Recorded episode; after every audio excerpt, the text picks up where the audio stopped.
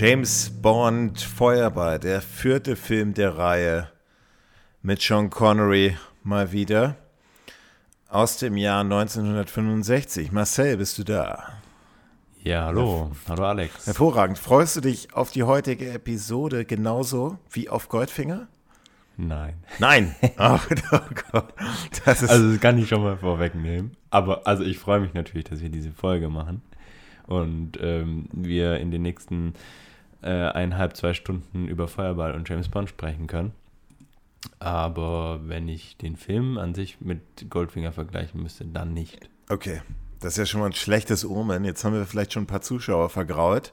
Wir kommen zum Gewinnspiel ganz am Ende. Heute haben wir die Auslosung für die gebrauchte Lizenz zum Töten VHS-Kassette. Doch zunächst wollen wir über den Film sprechen.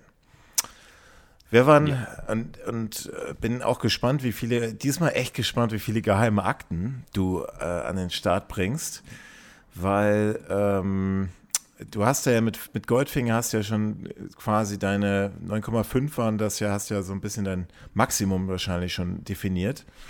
Mhm. Und ähm, ich bin mal gespannt, was du äh, zu Thunderboy zu sagen hast. Ja, Genau, ich hatte Goldfinger relativ hoch angesetzt. Ich war auch nicht der Einzige, also wir haben ein paar Zuschriften bekommen und es gab ein, zwei Meldungen, die mit mir gegangen sind und auch die 9,5 Akten Aha. gegeben haben. Ähm, deswegen schreibt uns das immer gerne, wie ihr die Filme auch seht und wie viele geheime Akten ihr verteilt. Das äh, freut uns natürlich auch immer. Und ähm, ja. Gut, das, das dann kommen wir, und jeder nimmt natürlich auch mal am Gewinnspiel teil, da werden wir am Ende nochmal drüber sprechen. Thunderball, wie kam es dazu? Der Thunderball hat eigentlich, oder Feuerball hat eigentlich die, eine sehr interessante Historie hinter sich, weil mhm. Thunderball sollte der erste James Bond-Film werden. Der erste James Bond-Film, der verfilmt wird.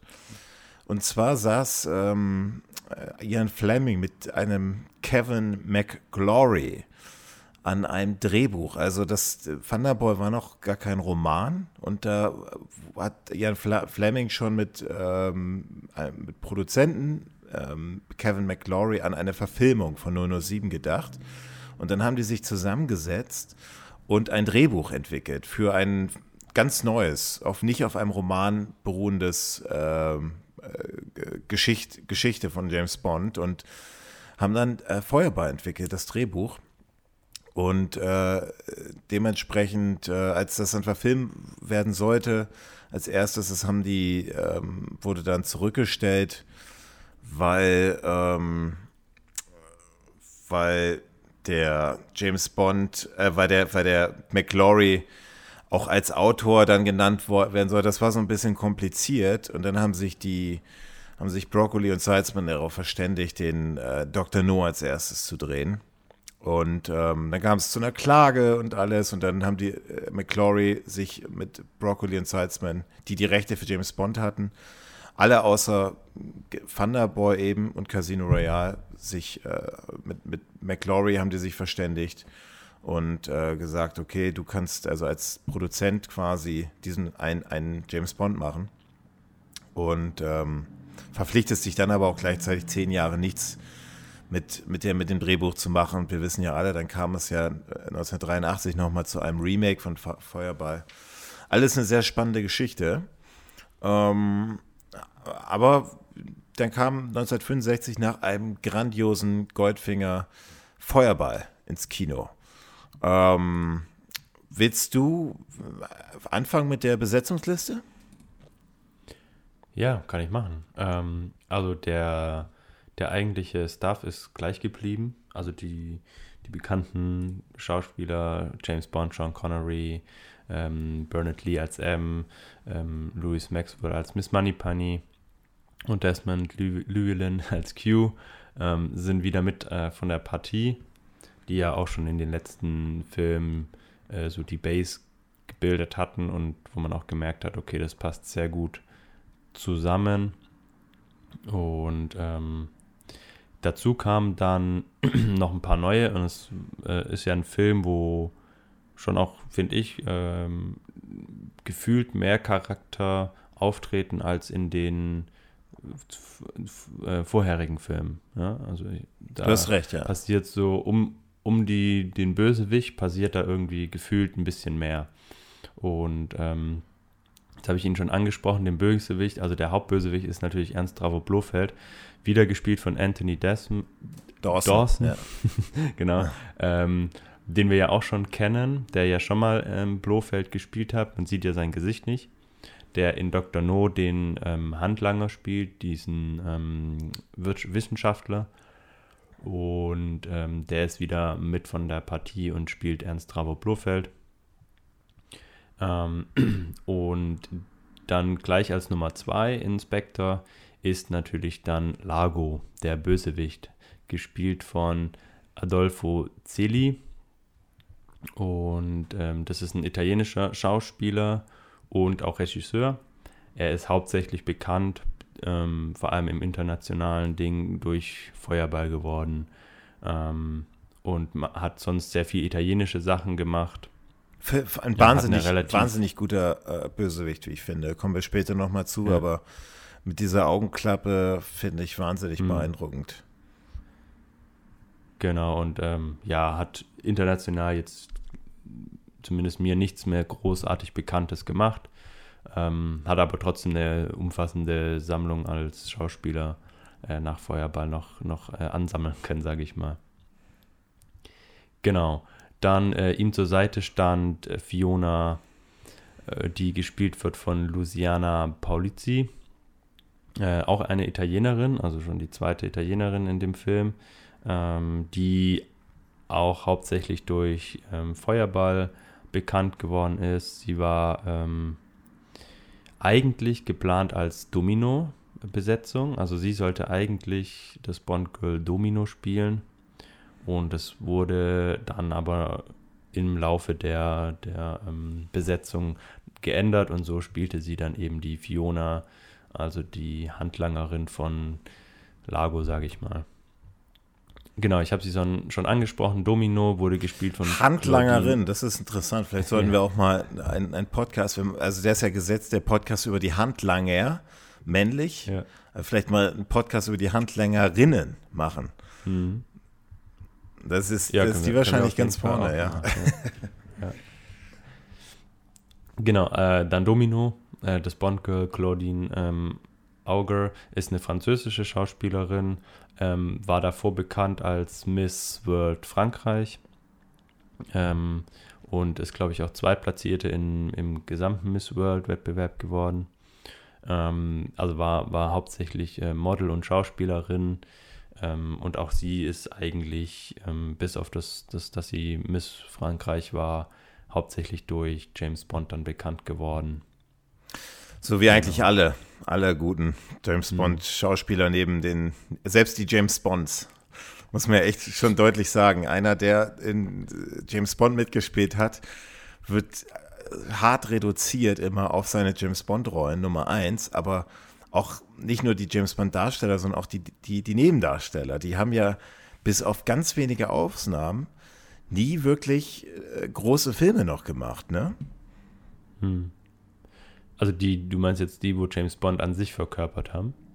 Bei, also, also ich meine, ich meine, ich meine, die auch, so die auch. Mhm. Also außer wenn man jetzt vielleicht mal Pierce Brosnan. Ich glaube so, ich glaube, wenn man in die, also ich glaube, wenn man die älteren Filme betrachtet, hast du recht. Ich glaube, wenn man die neueren, gerade so um den Cast von Daniel Craig und so, mit, ähm, äh, mit Christoph Waltz und so weiter, ich glaube, da wird es dann schon, oder äh, ja, das hier, recht, ähm, ja. der, der, äh, wie heißt der, der den M spielt, ähm, der ja auch Voldemort Ralf spielt. So. Ich glaube, Ralf Fiennes. Genau, Ralf Fiennes. Ähm, ich glaube, da wird es dann tatsächlich so, dass man sagt, okay, da ist es nochmal anders, aber früher.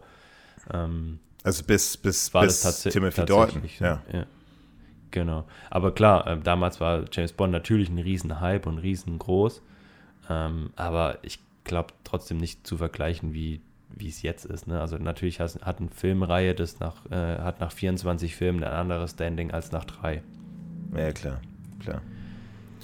Genau. Und dann haben wir auch ähm, noch eine Schauspielerin, die Molly Peters, die spielt diese ähm, Patricia, das ist diese Ärztin in der Klinik relativ ähm, an Anfang. Und ähm, die ist eine britische Schauspielerin und Model, hat eigentlich gar nichts gemacht, so mhm. außer Feuerball. Ähm, und ähm, genau, und dann haben wir noch die Assistentin von Bond. Das ist die Martine Beswick. Und äh, da ist es ganz interessant, die spielte schon mal in einem James Bond-Film mit. Und zwar in Liebesgrüße aus Moskau. Ähm, eine relativ kleine Rolle, die Rolle als Zora.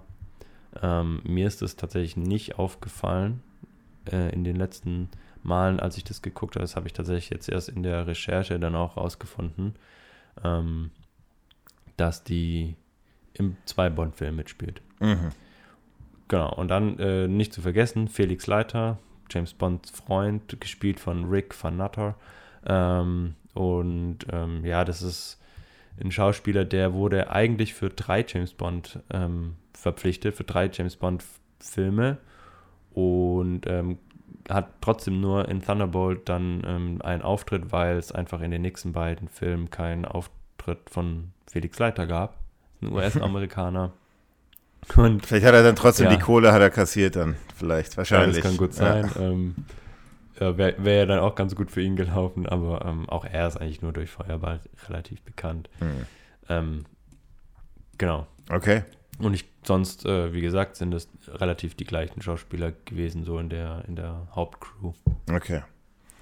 Dann würde ich sagen, stürzen wir uns direkt in den Film rein, in die Eröffnungsszene.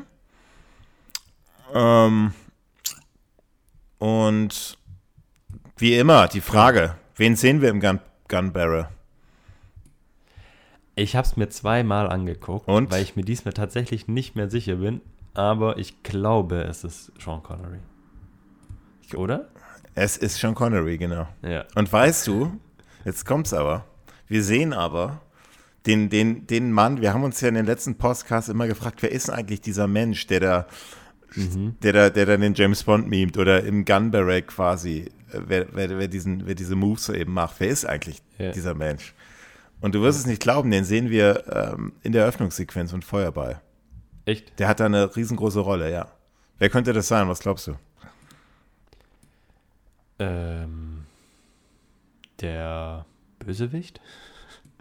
Ja, ja, genau. Also, also, also der, der, der, sich als Bouvard, der, sich als Frau, der sich als Frau genau, verkleidet. der sich als Frau verkleidet. Echt? Das, das ist der, der Stuntman Bob Simmons und der hat die ersten drei äh, Gun Barrels gelaufen ist die ersten drei Bangerats gelaufen. Ja. Wahnsinn, ne? Ja, witzig. Ja, ja, ja. Dass der dann noch so einen großen Auftritt gekriegt hat. Ja, gut, der ist, ist halt der Stuntman. Der hat ja, der hat äh, generell, der macht halt alle, der hat die meisten Stunts von Sean Connery übernommen. Hm.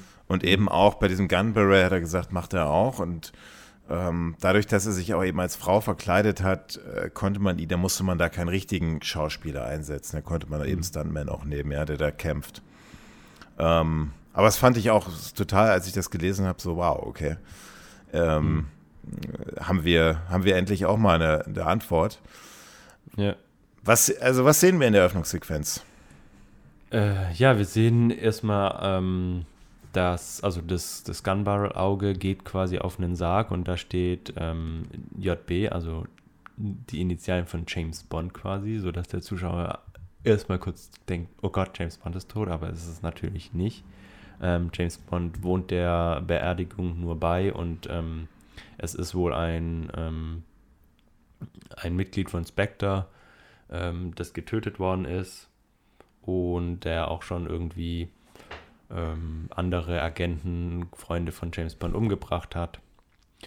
James Bond findet dann heraus, dass der eben doch nicht tot ist sondern ähm, quasi seinen Tod vortäuschen will ähm, und sich als Frau verkleidet auf seiner eigenen Beerdigung quasi befindet, verfolgt ihn und bringt ihn dann selbstständig um.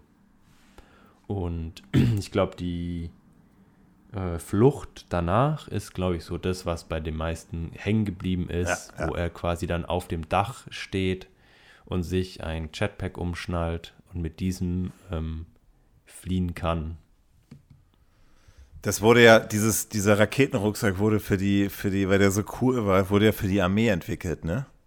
Mhm. Also dann haben die, das müssen wir irgendwie auch machen, kam aber leider nie zum Einsatz. Aber das, das hast du schon richtig gesagt, das ist so einer der, der prägendsten Szenen in der Eröffnungssequenz, wie er da mit dem Jetpack da abdüst.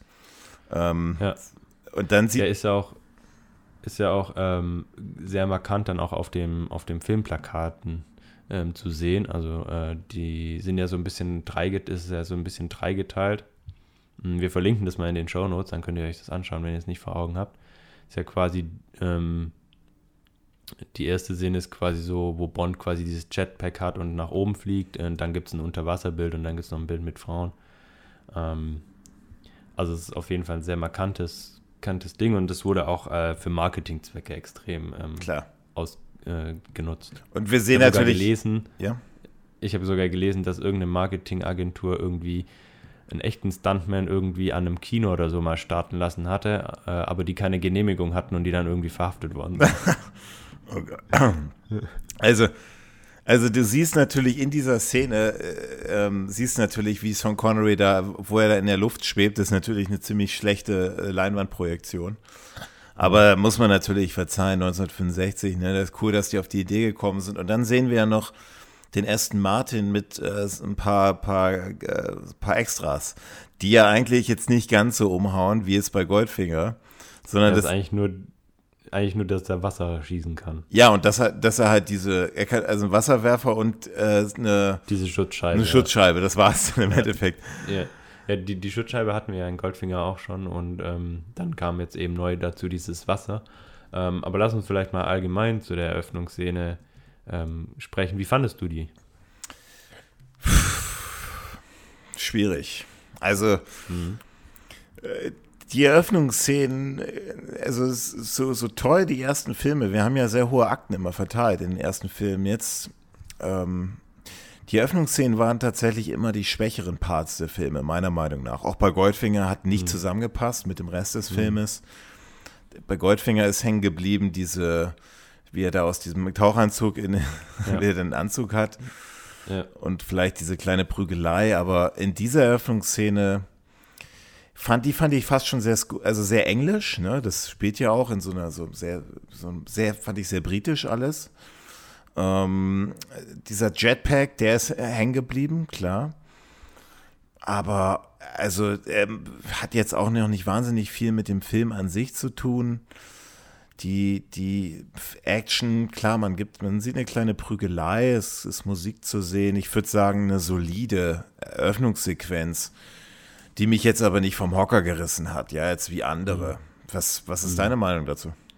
Ja, ich habe das gleiche Gefühl äh, beim Anschauen gehabt wie du. Ich habe auch gedacht, okay, so gut die ersten vier Filme äh, waren oder auch drei, ähm, so durchschnittlich waren die Eröffnungsszenen. Ja, ja. Ähm, und die werden tatsächlich im Laufe der Filmreihe deutlich besser. Und klar, es ist, es ist immer ein Teil, der irgendwie hängen geblieben ist. Und diesmal ist es eben dieses Jetpack.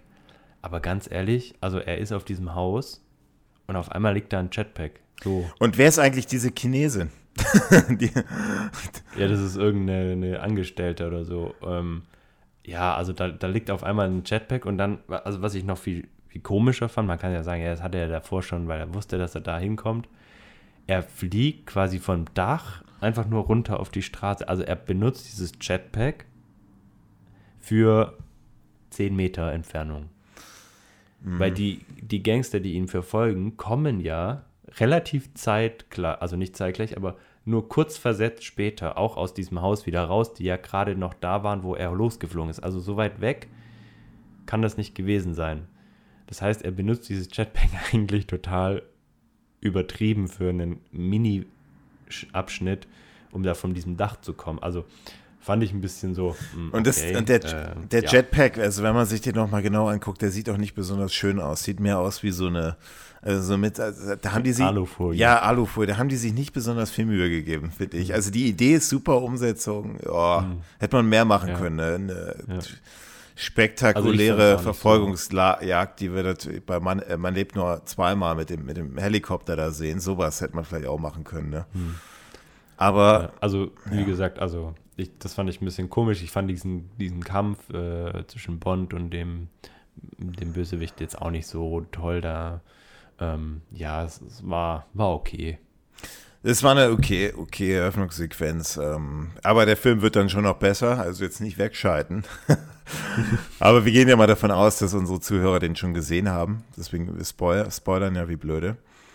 Dann mhm. gehen wir in die, ähm, in die Titelsequenz und die, wurden, die wurde wieder von ähm, Morris Binder gemacht, äh, der, der auch die, die, die von Dr. No gemacht hat. Und äh, ich habe jetzt tatsächlich ähm, gelesen, in Morris Binder, das war einer der, das ist ein ähm, jemand, der, der sehr, der hat den, du siehst ja da in, dem, in dieser Öffnungs-, in der Titelsequenz schon sehr viel Wasser. Also du siehst da, du ja. siehst schon so was, ist ja bei der, bei den letzten Filmen auch bei Goldfinger so gewesen, da kam aus Sequenzen von dem, von vorherigen Filmen. Und jetzt sehen mhm. wir ähm, Sequenzen oder zumindest äh, Formen äh, von dem, was kommt noch im Film. Und der hat da ja. eigentlich, was er gemacht hat, er hat da Frauen unter Wasser ähm, gefilmt. gefilmt. Und er ja. hat, also in den, das war auch in den Pinewood Studios. Und da hat er darauf bestanden, dass das, dass das Wasser kalt ist, damit die Brustwarzen steif sind. Also die Brustnippel. Okay. Damit das halt, also der, der, Typ, der Morris Beiner, das muss wohl ein überzeugter, so ein Junggeselle gewesen sein, der sehr viele Frauen hatte mhm. und eigentlich auch sehr sehr James Bond-like unterwegs war. Und der konnte wohl sehr, deswegen diese leicht amorösen äh, Titelsequenzen immer, ja. Mhm. Ja, wobei wir ein bisschen was Neues äh, in der Titelsequenz so ein bisschen zumindest erleben. In den letzten zwei war es ja so, dass ja quasi so eine Art Projektion immer auf die, die Körper gemacht worden ist. Bei Goldfinger und bei, ähm, bei äh, Liebesgrüße aus Moskau. Und jetzt ist es ja so, dass es eher dann wieder in dieses Silhouettenhafte ging, äh, mit diesen Wasserelementen eben. Ähm, ich fand es ganz, ganz okay. Ähm, es war jetzt nichts irgendwie herausragendes, hat ganz gut zu dem Film gepasst. Und dazu erklingt dann der Song ähm, von Tom Jones, äh, Thunderball. Habe ich mal live gesehen. Thunderball hat er auch gesungen. Also es, okay, das war cool. vor fünf Jahren, äh, vor weiß nicht, sieben, acht Jahren in Berlin. Das war echt ziemlich. Ich bin ja ein großer Tom Jones Fan. Okay. Und der, also der hat ja, der hat mit 16 geheiratet und mit 19 schon sein, erste, sein erstes Kind gehabt. Und der ist immer noch unterwegs. Ne? Das muss man sich auch mal auf der Zunge zergehen lassen. Respekt. Ähm, der ist ja. immer noch unterwegs und ähm, Thunderball als Titelsong ist einer meiner absolut, also ich meine, die sind ja alle wahnsinnig gut, muss ich dazu sagen. Aber Thunderball dem steht, der steht ja einem Goldfinger von Shirley Bassey überhaupt nichts nach. Also da, da waren mhm. ja zwei absolute Kracher wurden da, wurden da, kamen da hintereinander, ja. Ja, und ähm, das Lustige daran ist, dass das ja eigentlich bis kurz vor Filmveröffentlichung gar nicht ähm, geplant war, dass Tom Jones quasi Thunderbolt singt, sondern eigentlich hatten die den Song und der hieß Kiss Kiss Bang Bang. Ähm, das war eigentlich geplant als eigentlicher äh, ähm, äh, Titelsong zu Thunderbolt. Und der wurde tatsächlich auch von Shirley Bassey gesungen und dann nochmal von einer anderen, weil sie nicht so zufrieden waren. Es gibt ja dann auch den, den Kiss Kiss Club ähm, im, im Film. Stimmt, ja. Und erst tatsächlich zwei oder drei Wochen vor Veröffentlichung des Filmes ähm, haben sie dann Thunderbolt mit Tom Jones ähm, quasi gedroppt und rausgehauen. Ähm, weil das relativ, also weil sie mit dem anderen einfach nicht ganz so zufrieden waren und äh, der nicht so gut ankam. Und dann haben sie ähm, den an, auf Thunderbolt geändert und der hat natürlich eingeschlagen. Mhm. Klar. Also Tom Jones hat da eine massive, also, also so, eine, so ein Organ muss man erstmal haben wie er, ja. Also diese Stimme, mhm. die so es klingt er ja immer noch, ne? Also 60 Jahre später. Das ist, ist mhm. schon der Wahnsinn. Und das, also ich finde James Bond, in dem Thunderbolt-Titelsong, da hast du ja ziemlich viele Elemente auch von dem James Bond-Thema drin, ja. ja. Uh, he strikes like Thunderball und dann das ist einfach wahnsinnig gut, gut geschrieben und ähm, wahrscheinlich auch wieder von John Barry, oder? Ja. Also der hat da. Also zumindest mitproduziert. Also ich weiß nicht, ob er alleine geschrieben hat, aber ähm, ja. Er wird auf jeden Fall aufgeführt, ja. Wahnsinn. Und also jetzt kommen wir mal zur, was, was meinst du zur Titelsequenz? Passt die? Also wir sehen ja ziemlich viele verschiedene Farben, mal so ein dunkel, so ein Türkis, ein lila, rot. Man, man sieht unter Wasser Kämpfer schon. Hm, hm. Diese. Ja, ich finde, es passt zum Film. Es ist nichts Besonderes gewesen. Mein persönliches Highlight war die, der Schluss, wo äh, die französische Flagge kommt die mir tatsächlich ähm, bei den ersten Malen gar nicht aufgefallen ist. Also ganz am Ende, äh, als sich das, die Titelsequenz auflöst, sieht man den Pariser Eiffelturm in der Mitte als Aufnahme und rechts und links ist quasi noch ein Wasserelement und das ist in Blau und Rot und in der Mitte erahnt man dann diesen Eiffelturm in Weiß quasi und dann hat man quasi die französische Flagge. Mann, oh Mann, du, um, du bist aber wirklich sehr detailliert. Also das ist mir, also sowas würde ich jetzt, hätte ich jetzt gar nicht, wäre mir gar nicht aufgefallen. Ja, musst, musst du dir mal anschauen. Das ist ein schönes kleines Detail, das mir auch nicht ähm, gleich bei den ersten Malen aufgefallen ist, aber irgendwann habe ich mal gedacht, so, hä, das ist doch die französische Flagge und wenn ihr da mal Pause macht, kurz vor Schluss, seht ihr das. Ähm, hm. Fand ich ein persönliches Highlight von der Titelsequenz, sonst fand ich sie ja durchschnittlich. Also bis hierhin natürlich, das, das was, was uns am meisten umhaut, ist der, ist der Titelsong. Ähm, ja. Aber natürlich fängt natürlich schon den Charme der, der anderen, der, der vorherigen drei James Bond-Filme ein. Wir haben dann Emilio Lago, wie er an der Sitzung, an der Spectre-Sitzung teilnimmt. Und genau. der, der eine, der eine, der Mitarbeiter da nicht, nicht ganz so das liefert, nicht das liefert, was er liefern soll. Und er dann da. eine schöne Szene. Wie er dann wie so. der Stuhl dann nachher nochmal hochkommt. Und wie, wie der Stuhl auch aussah dann, ne? Das war ja so eine. Genau, also, also, um das nochmal zu erklären.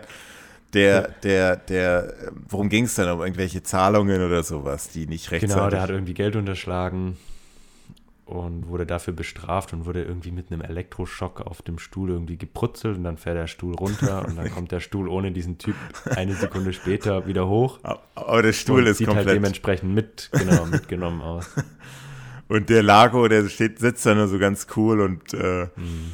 Äh, guckt sich das an. Also da merkt man schon, okay, dieser Bösewicht, das ist schon, ähm, also der hat schon eine gewisse, äh, also der, also da merkt man eben schon, dass er auch durch durch, dadurch, dass er so cool in dieser Situation agiert, so wenn die anderen ja schon zusammenzucken ein bisschen, die anderen mhm. zehn, die da noch sitzen und er dann so mhm. ganz cool so, ja, ne, cool, da weiß man schon, okay, der ist böse, ja, der ist auch bösartig. Den ja, nimmt sowas ist ja nicht die mit. Nummer zwei quasi bei, bei Quantum, bei genau. Spectre. Genau, von daher, ähm, ja, das ist jetzt, das, worum geht es da in dieser Szene? Also um kurz zusammenzufassen. Na, da, da bekommt man quasi die kurze, die kurze Übersicht, ähm, dass, es, dass es diesmal wieder darum geht, quasi ähm, Spectre zu besiegen. Also dass Spectre wieder einen Plan ausheckt. Und äh, man erfährt quasi über den, den Lago, was er geplant hat. Und geplant ist einfach quasi zwei Atombomben zu klauen und den Westen damit zu erpressen, ähm, um, ich glaube, 100 Millionen waren es oder so irgendwas. Mhm. Ähm, auf jeden Fall Geld äh, zu besorgen. Könnte, könnte nicht, nicht äh, bondischer sein, oder? Also ich finde die gesamte Geschichte, da kommen wir noch gleich dazu auf ein Feuerball, das ist so, dass die Blaupause für eine James Bond Geschichte.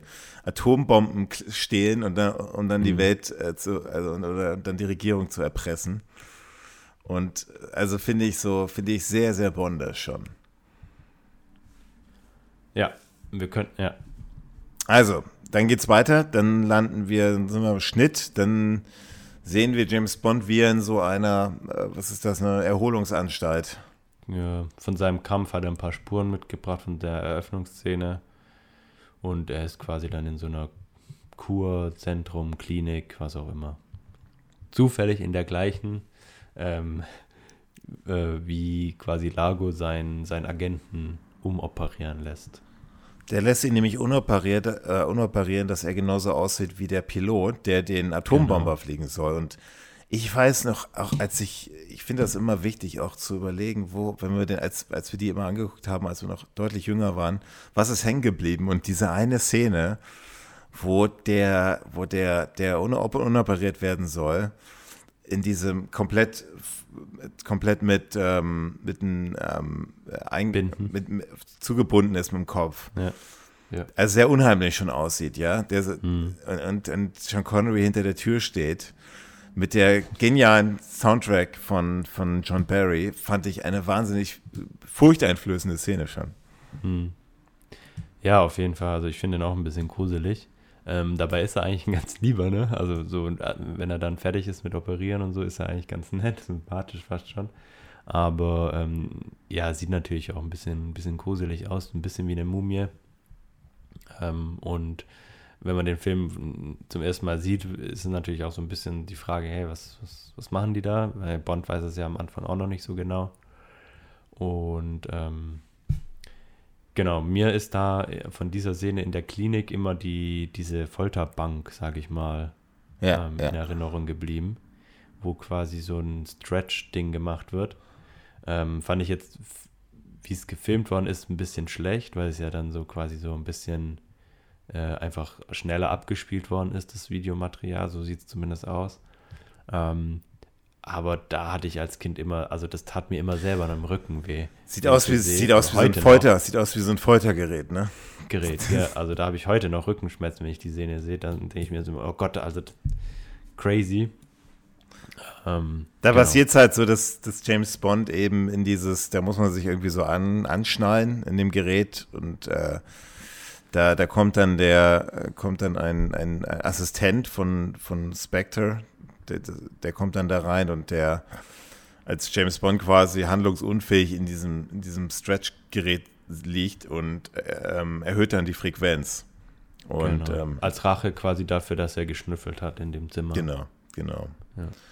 Und er wird quasi auf diese Folterbank gelegt von dieser Klinik-Angestellten, ähm, ähm, weil er davor einfach übergriffig ist. Und, und landet dann ähm, im Bett mit der, mit der, äh, mit der Krankenschwester. Genau, nachdem er dann quasi das überlebt hat äh, und sie sich Vorwürfe macht. Das fand ich tatsächlich auch ein bisschen, ja, wo ich mir dachte, okay, also er war schon sehr, also fand ich fast nochmal in dem Film generell, fand ich ihn nochmal ein bisschen mehr übergriffig gegenüber den weiblichen Rollen als in den letzten. Übergriffig, ähm, also wir sprechen hier von James Bond.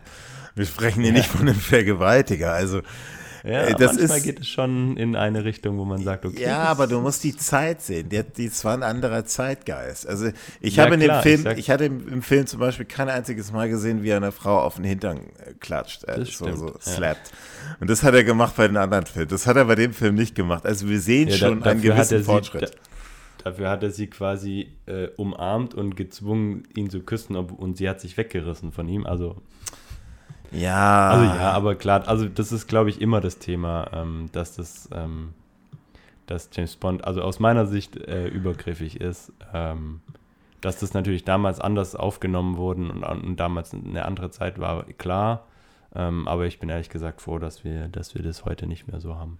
Also James Bond ist ja auch eine Art männliche Fantasie. Also die Figur James Bond ist eine Art männliche Fantasie und James Bond. Ja, sollte das wirklich eine Fantasie sein, Frauen ja, sie sagt ja am Ende, so zu bedrängen? Ja, sie sagt ja am Ende, sie geht ja am Ende mit ihm ins Bett so. Und das ist ja dieses, dieses Spiel ja, von James Bond nimmt sich das, was er will. Und das ist ja sehr männlich. Und das ist das, was ja an mhm. der Figur auch äh, so interessant ist. Ja, aber ist nicht genau das das Problem, dass das vermittelt wird, der Mann nimmt sich einfach das, was er will und kriegt es dann auch noch? Also das kann ja nicht das Ziel von uns sein. Also ich sehe das, ich sehe da, also ich, ich beschreibe das nur ganz objektiv, was er, dass das, das, das der Grund ist und das, äh, das ist das, was ihn halt aus, die Figur ausmacht. Ne? Er rächt sich dann auf jeden Fall, ähm, massiert dann genau, massiert dann auch nochmal die, äh, die, die, die Krankenschwester und ähm, dann sieht man, schneidet es auf die, auf, auf, auf die Szene von dem, ähm, von dem eigentlichen Piloten, der, der den Atombomber fliegen soll, der, mhm. der im Bett mit einer, mit der, mit der, mit der Handlangerin von, von Lago, der mit ihr, mit ihr Sex hat. Und dann tatsächlich, ähm, bis hierhin weiß der Zuschauer noch gar nicht so. Der wird dann noch im Dunkeln gelassen. Worum geht es eigentlich ja. hier, ne? Ja. Also die, ist ein relativ harter Schnitt dann und dann kommt, kriegt man auf einmal die, die neuen Charakter zu sehen, wo man noch gar nicht so weiß, okay, was, in welchem ähm, Verhältnis stehen die jetzt, was machen die jetzt. Ähm, und ähm, genau, man sieht eben, dass äh, der eigentliche Pilot quasi mit einer Liebesbeziehung hat und dann überfallen wird und ähm, getötet wird und dann quasi der Austausch stattfindet ähm, von dem, der sich quasi umoperieren lässt, äh, gelassen hat, damit er so aussieht, wie der Pilot. Ähm, genau, und diese Fiona ist da eben die, ähm, die Geliebte von dem Pilot gewesen und hat quasi damit ermöglicht, dass, dass dieser Austausch und dieser Mord passieren kann. Fiona und wird, also die, in der Szene ist mir schon aufgefallen, natürlich ein wahnsinnig, äh, ein wahnsinnig, äh, wie soll ich sagen, weibliches Bond-Girl dieses, dieses Mal. Ich glaube, mit den größten Brüsten, die bis dato in, der, in, der, in einem Bond-Film äh, zu sehen waren, oder? Stimmst du mir zu? Ist mir nicht so aufgefallen. Okay, gut. Also, äh, mir ist es aufgefallen. ähm, wie, hat dir, wie, hat, wie, wie gefällt dir das bis dahin? Oder wie hat es dir, oder wie gefällt dir der Film bis zu dieser Szene? Wir wissen ja noch nicht genau, worum geht's. Wir wissen nur ein bisschen, okay, er ist ein Pilot, ja, der fliegt wahrscheinlich, ja, und der soll jetzt quasi ausgetauscht werden. Ist ja schon spannend und, und höchst, ja, höchst bon, bondisch, sage ich mal, oder bon, bondieren. Bondline. Ja, ja, genau. Ähm, ja, also ähm, klar spannend, ähm, gerade wenn man ihn zum ersten Mal schaut, mh, mm, weil man noch wahrscheinlich viele Fragezeichen ähm, hat und sich fragt, okay, wie geht es jetzt weiter? Was, was machen die da jetzt? Und ähm, es ist auch eher ein, noch so Detektivarbeit am Anfang von, von Bond. Da er versucht da irgendwie alles Mögliche herauszufinden ähm, indem er sich die ganze Zeit auf diesen Fluren rumschleicht. Ähm, ja, ehrlich gesagt finde ich es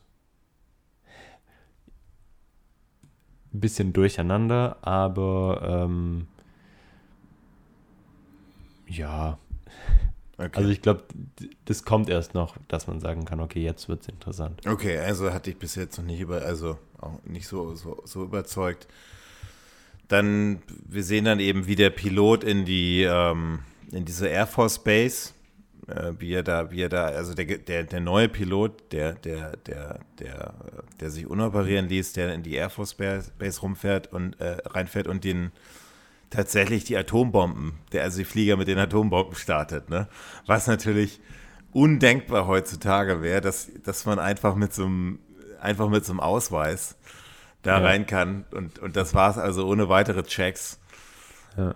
Ähm, wobei er wurde unoperiert, er sieht genauso aus wie der Mann auf dem Ausweis. Ja, aber er wow. wird auch nicht mehr durchsucht oder so, weil er hat ja dann auch quasi dieses, dieses Fläschchen dabei, mit dem er die anderen dann quasi umbringt Stimmt, im Flugzeug. Ja. Also, ja, ich glaube, das wäre heute nicht mehr so einfach möglich. Aber damals ähm, war das ja auch auf einem normalen Passagierflugzeug. Also, wenn du da als normaler Passagier geflogen bist, bist ja auch nicht die Kontrollen durchgegangen, die wir heute machen, wenn wir fliegen. Also das war damals, glaube ich, nichts Verwunderliches. Ja, stimmt. Aber dann sehen wir auf jeden Fall, wie, im, wie in dem Flieger dann äh, die, anderen, ähm, äh, die anderen Piloten ausgeschaltet werden. Ja. Und fand ich ein bisschen, ja, auch sehr unheimlich, diese Szene noch. Also der hat schon viel hm. fieses Gesicht. Dieser, also ich weiß gar nicht, bestimmt. warum ja. sagst du, der war, also sympathisch war der mir eigentlich zu keiner Sekunde. Er, hat, er war, er war, er hat ein fieses Gesicht, echt ein ziemliches Horrorgesicht. Also den haben die ja, gut ich, ausgesucht. Ja, ich fand es halt sympathisch, dass er quasi, ähm, dass er quasi mehr Geld fordert, ja, und ihm eigentlich tatsächlich die Mission an sich und so völlig egal ist. Also ihm geht es eigentlich nur darum, Geld zu verdienen. Und ähm, ja. Aber ja, eigentlich, also sympathisch, also musst du dir mal vorstellen, dass du dich für ein paar tausend Euro oder so einfach dein Gesicht umoperieren lässt. natürlich, also haben sie, haben sie natürlich einen speziellen äh, Mensch gefunden. Ja, gut. Ähm, klar. Und dann kommen wir. Genau. Das war seine Aufgabe eben, dass er den, dass er den Flieger im dass er den landet, landet, im Wasser landet. Und da, was ja. ich total cool fand, wie die Disco Volante, das ist ja das Schiff von äh, Lago, wie das mhm. so eine Unterwasserlandebahn mit Lichtern projiziert. projiziert. Das fand ich schon, also mhm. auch diese mit, mhm. dem, mit dem Atombomber tatsächlich und mhm. also fand ich schon auch, auch die düsteres, also ist ja alles auch später auch so in der Dämmerung und so. Dämmerung, ja. Schon echt spannend und geht auch in die Richtung, also ähm, ja, Tom Clancy. Also so dieses, diese, dieses, dieses ganze, diese ganze Atmosphäre. Und dann mhm. sinkt, sinkt der Atombomber. auf den Meeresgrund und der, äh, ob du es glaubst oder nicht, der ist bis heute noch da.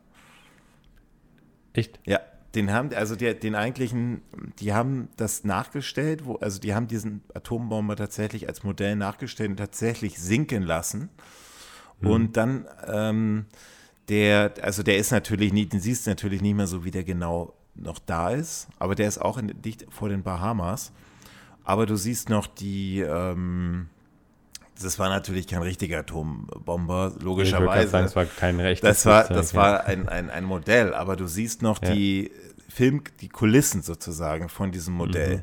Kannst du dir okay. bei YouTube, habe ich mir heute angeguckt, wie Taucher da runtergehen und sich das, sich das äh, und das filmen, ja, und du siehst okay. es noch. Und das finde ich okay. schon spannend, ja.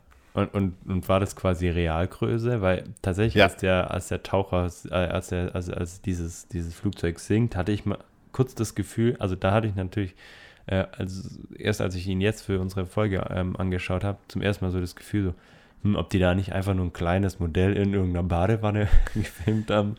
Aber ähm, beides. Okay, ich, also die, ich, ich, nehme an, dass sie beides verwendet haben, weil du okay. kannst also so ein Modell sinken lassen. Das sieht natürlich du hast, wenn du natürlich in einem, wenn du das in Realgröße nimmst, dann mhm. sieht es total, sieht es vielleicht total langweilig aus oder du siehst gar nichts. Und mit dem Modell mhm. kannst du ja viel mehr Aufnahmen machen. Ja. Du kannst viel mehr rumprobieren. Du kannst mit der, mit den, mit der, mit der, mit der Wasserfarbe spielen und so. Und ich kann mir ja. vorstellen, dass die die Szene, die du ansprichst, dass die die vielleicht mit Modell gemacht haben, aber die eigentlichen Tauchszenen, die haben mhm. die schon, was mich auch ja. wundert wohl, die haben sie dann tatsächlich nicht in den in Studios in London gemacht, sondern echt auf den Bahamas, ne? was ja Bahamas. sehr ungewöhnlich ist.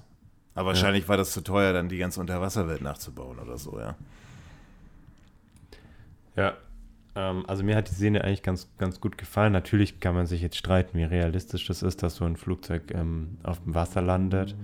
Ähm, klar, man, man, hat schon Wasserlandungen gesehen, aber ähm, das waren dann meistens Passagierflugzeuge. Ähm, aber äh, das haben wir ja, glaube ich, im ersten Film schon angesprochen, dass wir über, Real, Real ähm, über Logik und Realitätsnahheit äh, gar nicht erst anfangen müssen. Aber ansonsten fand ich das auch schön. Also, es fand ich ein großer Sprung auch nochmal von der, von der Kamera. Ich weiß noch, in den anderen Filmen, wenn es da irgendwie in Düsteren gefilmt worden ist, dann hat man immer schon so dieses, weil es damals halt Stand der Technik auch nicht anders ging, so dieses minderwertige Bildmaterial gesehen einfach. Und das fand ich, fand ich da jetzt tatsächlich äh, sehr überraschend und ähm, dann gibt es ja auch quasi zum ersten Mal diese Unterwasseraufnahmen, die wirklich sehr Spektakulär. Und das war ja auch 1965 ja. eine absolute Sensation. Revolution. Ja. Unterwasserkameras, das war ja was ja. total Neues. Ja. Und Feuerball genau. spart ja nicht an Unterwasserszenen, ne? nee, also nicht nur in dieser Szene, das gilt für, für die für fast alle Unterwasserszenen, ähm, die wirklich real sind und real gedreht worden sind, ähm, absolut fantastisch. Ja, ja. Wirklich, wirklich schön. Also wirklich, ähm, toll anzusehen. Von, der, von den Farben mich, her. Das hat mich ja. tatsächlich ja. toll, äh, hat mich, hat mich wirklich, freut mich jedes Mal wieder, ja. Und ähm, auch zu der Szene jetzt mit dem Flugzeug, ähm, ich fand das so schön angenehm, weil das so eine schöne, also unter Wasser ist ja immer so auch ein bisschen so was von Ruhe, von, von Ruhe und so weiter, ne? Und ähm, ich finde, John Barry hat das auch super ähm, unterlegt mit so einer ganz ruhigen, tollen Musik, einfach, die super in diese Unterwasserwelt. Du kannst, ich stimme dir da 100% zu, Du kannst natürlich als Filmemacher, das ist der einzige Nachteil, wenn du unter Wasser drehst. Es ist langsamer, wie du schon sagst. Bewegungen sind mhm. langsamer. Du hast nicht die Kontrolle über, äh, also die, wir sprechen ja später noch über die feine, die Actions, die, die finale Szene, die ja sehr lang geworden ist und äh, komplett unter Wasser ja. spielt. Und ja. die einzige Möglichkeit, wie man Dynamik reinbringen kann, ist tatsächlich, also die, äh, äh die neben, also neben dem Bild sind die, ist die Musik. Mhm. Und John Barry hat es ja echt hinbekommen, dass der eine, dass der eine, eine Musik komponiert hat, die tatsächlich an, also auch ohne, dass man den Film vielleicht gesehen hat, dass man an Unterwasserwelten denkt, wenn man das gesehen hat. Irgendwie die, die Bläser, diese langsamen Bläser, das hat was von dieser, von einer, ja, von, von, von Wasser, von Wellen, von, mhm. von also ruhigem Wellengang. Ja.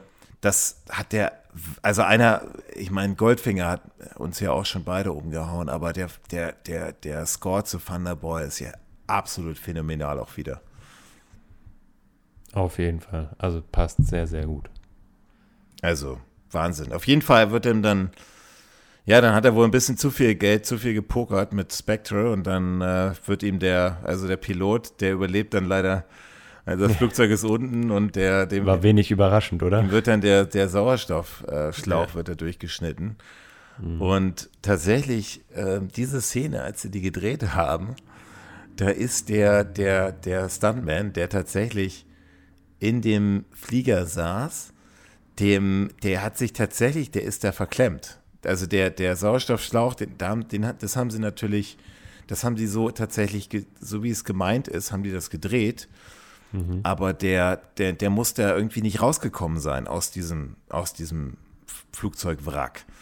Und da Okay. muss er tatsächlich verklemmt gewesen sein. Also die haben dem dann wohl Sauerstoff in den Mund, aber er ist nicht rausgekommen. Da hat sich irgendwas verklemmt und der, das muss wohl, der hat ja wohl, ist ja so nah am Tod vorbeigeschrammt, der Stuntman. Das war natürlich 1965 noch nicht so eine so Sicherheitsvorkehrung, wie sie heute sind. Und vor allem unter Wasser hattest du natürlich auch noch nicht so viel Vieles Erfahrung. Neu, ja. Ja. Also, Ja. Äh, Also man, man, man kann sagen, man lebte, also wir hatten das ja auch bei Liebesgrüße aus Moskau, äh, dass da einer sich äh, schwerer verletzt hat, dann hatten wir Oddjob, der sich schwerer verletzt hat. Also man lebt als James Bond Schauspieler oder wenn man bei James Bond Filmen mitspielt, äh, nicht immer ganz so sicher. Nee. kann man so zusammenfassend sagen. nee, was hat der Daniel Craig mal gesagt, bevor er nochmal James Bond spielt? Äh, Ah, ja, schn- schneidet er sich lieber die Kehle ab oder so. Das hat er gesagt, damit er ein bisschen mehr Geld kriegt. Das war ja Verhandlungen. Also der, der, naja. Naja, gut. Bond geht dann äh, zum Meeting nach London, also wird nach London gerufen zum Meeting, weil die dann quasi diese Forderung bekommen von, von, der, äh, von Spectre, dass sie eben diese Atombomben geklaut haben und sie wollen jetzt 100 Millionen Pfund. Ähm, sie sollen bitte den Big Ben statt sechsmal, siebenmal läuten lassen, damit sie wissen, dass sie quasi auf diese Forderung eingehen. Und äh, Bond quasi bekommt seine ersten Instruktionen und ähm, bekommt dann den Auftrag, eigentlich einen anderen Auftrag. Ähm, er erkennt dann aber quasi auf den Bildern die ganzen Leute und sagt, er möchte gerne nach, nach Nassau, wo eben diese Schwester von dem Piloten ist. Also Schwester, zunächst ne? also bei, der, bei der Szene, du hast natürlich jetzt übersprungen noch, ähm, es ist nicht, ist jetzt keine Szene, die jetzt, über die wir jetzt noch lang sprechen müssen, aber die Szene, wo er dann noch, äh, als er auf dem Weg nach London ist, verfolgt wird. Kleiner, kleiner, kleiner, kleines, ähm, kleiner, kleiner äh, Mordversuch auf ihn stattfindet auf der Straße, Mhm. wo er dann quasi gerettet wird von der Motorradfahrerin, also von der Spectre. Ja, stimmt. Ja. Ja. Die quasi, also das ist ja quasi dieser Graf, dem diese Klinik gehört oder so, der ja quasi diesen, diesen, ähm, diesen Double ausgesucht hat. Damit ist Blofeld unzufrieden und dann, dann soll dieser Graf getötet werden, aber der Graf möchte eigentlich James Bond töten. Genau. Und da kommt ja dann quasi die, ähm, ähm, die, ähm, die Fiona, sorry, Genau. Und, und tötet davor diesen Grafen. Was mir zunächst bei der, bei der Konferenzraum-Szene einfällt, also er flirtet dann natürlich wieder, oder versucht so ein bisschen zu flirten. Er ist eigentlich kein richtiger Flirt diesmal mit Moneypenny und dann geht er in diesen Konferenzraum rein. Und dieser Konferenzraum ist ja kein Raum, das ist ja wie beim, wie bei der Queen, ja, im Buckingham Palace. Also da haben die Ja. sich nicht lumpen lassen, ja. Und Ja. diese, diese Gemälde, also ich habe immer gedacht, das wären richtige Gemälde, das waren eigentlich nur so eine, so eine Vorhänge, ja. So eine Vorhänge, Eigentlich- die dann hochgezogen werden. Eigentlich billig, ja. Also die hätten das irgendwie auch anders lösen können. Das war das äh, Set-Design von äh, Ken Adams wieder, also ein Berliner tatsächlich.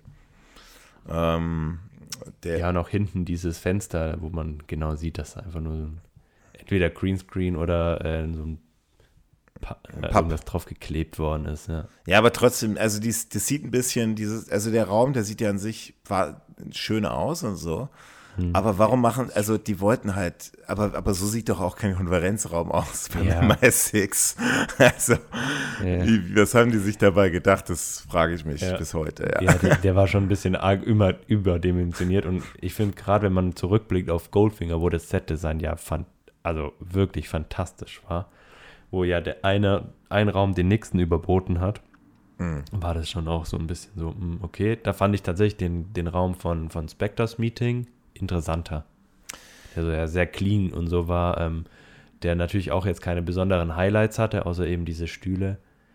Aber dieser gigantische Raum Und vor allem äh, der, mit diesem aufgeklebten Fenster, ja, fand ich. Ja, aber, aber dieser, dieser Abstand auch, ne, von, ähm, von M und dann den Agenten, irgendwie so, Mhm. Ja. so 20 Meter oder 30 Meter. so Ähm, riesen Stühlen und so so. Riesenstühlen. Diese Szene fand ich ja höchst eigenartig, aber ähm, die haben sich wahrscheinlich gedacht, ey, wir machen Jane. Aber es muss ja auch viel Geld gekostet haben, so eine Szene, also ne, so eine, so eine zu herzurichten. Hätte man vielleicht auch in einer, vielleicht sollte das, wie du sagtest, so ein bisschen, ähm, sollte es vielleicht ein Gegenstück sein zu dem etwas kleineren, ähm, äh, dem, dem, dem Spectre-Raum, ja. Die wollten dann nicht genau dasselbe da machen.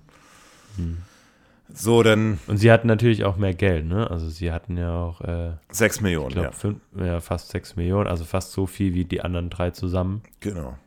hatten. Ähm, War noch ein bisschen was übrig vielleicht noch. hatten, genau, vielleicht hatten sie noch übrig und haben gesagt, ja, komm, machen wir noch eine kleine Szene in so einem gigantischen Raum. Genau, dann, dann sitzt äh, James Bond bei M und, und, und äh, ändert dann quasi seinen Auftrag wieder nach, nach, äh, nach, nach Nassau zu der Baham auf den Bahamas, wo Sean Connery ja bis zu seinem Lebensende auch gewohnt hat. Ähm, der, der will dann zu der Schwester von dem Piloten, der umgebracht worden ist, der eigentlich Genau. den, den, den Flug machen sollte. Die, Genau. die ist da, ist da nämlich und ja, dann flirtet James Bond wieder so ein bisschen mit Moneypenny. So ein zwei, so ein zwei, ist ja der König im Zweizeiler-Flirt mit ihr. Ähm, funktioniert ganz gut, bis dann Moneypenny vom alten Mann spricht. Alten Mann, ja, das, fand ich, das fand ich tatsächlich die lustigste Szene im ganzen Film. Da geht's dann, diese Spannungen zwischen Moneypenny und M sind ja auch spannend, ja, nicht nur zwischen äh, Sean Connery. Ja. Also M ist ja auch äh, ein ganz interessanter Charakter, ja. Also, Hm, super. Und ich habe ja schon mal gesagt, dass Bernhard Lee ein, sch- ein schwerer Alkoholiker war, der, der tatsächlich immer, immer wenn man mit dem, mit dem zu drehen war, wohl nicht einfach, weil der, der war wohl ziemlich oft, eben weil er ein schwerer Alkoholiker war, musste man ihn, wo er einigermaßen nüchtern, nüchtern war, musste man ihn abfangen und schnell zum Filmset dann fahren. Und man hört es in diesem Szenen, ich habe hab den Film ja im Original gesehen, man hört es an seiner Stimme, die ja schon sehr angeschlagen ist. Dass er, also sehr, sehr angeschlagen, also auch die etwas rötere Nase und so. Aber trotzdem, ich meine, er, ist M, ja, was soll man dazu noch sagen? Hm. Dann kommen wir zu der nächsten, zur nächsten Szene, wo James Bond Bekanntschaft macht mit der, mit äh, Domino. Domino, ja. Wo ich auch überlegt Genau, habe, also- wie, woher weiß er jetzt, ich meine, das sind, wir, haben, wir sprechen nicht über Logik, aber dass er, dass er genau weiß, wo die Domino taucht und die Domino sich Ja. zufälligerweise einklemmt, genau an der Stelle, wo James Bond unten ist. Ja, genau. Aber das ist ein Film, ja. ja. ja, aber zu der Szene auch nochmal die, also da, die ersten Unterwasseraufnahmen waren schon cool, aber da waren sie nochmal noch mal besser, weil da natürlich dann der Fokus nicht auf, auf diesem, auf der Handlung lag, quasi wie das Schiff da, äh, wie das Flugzeug da runterkommt und wie das quasi abtransportiert wird, diese Bomben, sondern da lag dann tatsächlich auch der Fokus, so ein bisschen die Unterwasserwelt zu zeigen, die Fische und so weiter. Ähm, und das war wirklich, also Und die kannst du nicht nachbauen, so eine Unterwasserwelt. Die kannst du nicht in einem, in einem, in einem Ja, Filmtank nachbauen. auch nicht mit so Fischen und so, ne? Also das ist. Und das ist der Grund, wieso der, wieso dieses, die, wieso die dieses, diese, dieses, dieses, dieses Flugzeugmodell immer noch, Hm. immer noch da hatten. Das haben sie nämlich da reingeschleppt, genau aus diesem Grund. Das ist Ja. wahrscheinlich billiger gewesen, original unter Wasser zu drehen, als unter kontrollierten Bedingungen äh, in London, ja. Ja. Genau, und da trifft er dann einfach auf diese Domino, Ah, Diese Domino, Ähm. also ist ja ein wahnsinnig hübsches Mädel auch. auf Domino. ähm, genau, die sich dann zufällig da ihr, ihren Fuß einklemmt und ähm, Bond manipul manipuliert Bond sein eigenes Boot oder bilde ich mir das nur ein? Damit er mit ihr mitfahren Ich glaube, er sagt einfach nur, wer wir. Ja, wahrscheinlich manipuliert. Er zieht ja da so einen Stecker irgendwie raus und sagt, oh, das geht nicht mehr. Wahrscheinlich er manipuliert, manipuliert es. Also das ist ne? absichtlich Ja. natürlich. Ja. Ähm, Und dann Ja, und so kommen die sich dann halt näher. Genau, und dann erfährt der Zuschauer, okay, Domino lebt auf dem Boot von, von Lago. Ähm, äh, irgendwie, das ist so das, was ich nicht ganz. Also, sie ist wohl die Nichte von ihm, richtig? Ja, aber gleichzeitig auch die Geliebte. Mhm. Also zumindest gibt's, also das, das ist tatsächlich auch, das hat mich auch in dem Film über länger beschäftigt, weil sie sagen irgendwann so, ja, das ist die Nichte von Lago. Und die Schwester ja von diesem Pilot. Und gleichzeitig sagt dann aber ähm, äh, er, also Lago sagt in einer Szene, wo es dann also schon gegen Ende des Filmes zu ihr, wir hatten immer sehr viel Spaß zusammen und ähm, diese, diese Fiona äh, sagt auch mal zu ihm, ja, äh, hier, du hast nur Augen für deine Geliebte irgendwie oder für dein, dein Mädel und meinte damit auch eindeutig Domino. Ähm, wo ich mir dann gedacht habe, okay, ist es jetzt die Nichte oder ist es die Nichte und die Geliebte oder ist es nur die Geliebte? Ähm, aber dieses, dieses Verhältnis Lago und Domino ist irgendwie ein bisschen wirr und es ist auch irgendwie so angespannt, aber das ist ja meistens Mhm. Zwischen den Bond-Girls und den, den Bösewichten. Aber da nimmt James Bond auf jeden Fall die, die Fährte auf und ähm, Genau. muss natürlich sein im James Bond-Film, das Casino muss vorkommen. Hm. Und ähm, spielt dann eine Runde gegen, was spielen die da? Was Banco, Banco spielen die ähm, gegeneinander. Also äh, Lago gegen James Bond und, James Bond, Bond gewinnt und, für, und darf dann quasi Domino ausführen zum Essen. zum Essen. Ja. Und wie er das löst, ist ja natürlich auch wieder James Bond, ne? männlich. Er hat dann, also wenn du sagst, das ist die Geliebte von Lago, und dann kommt ein wildfremder Mann, Geheimagent, der, der sich natürlich auch vorstellt als James Bond, und dann Lago sagt, ja, meine Mitarbeiter haben von Ihnen erzählt.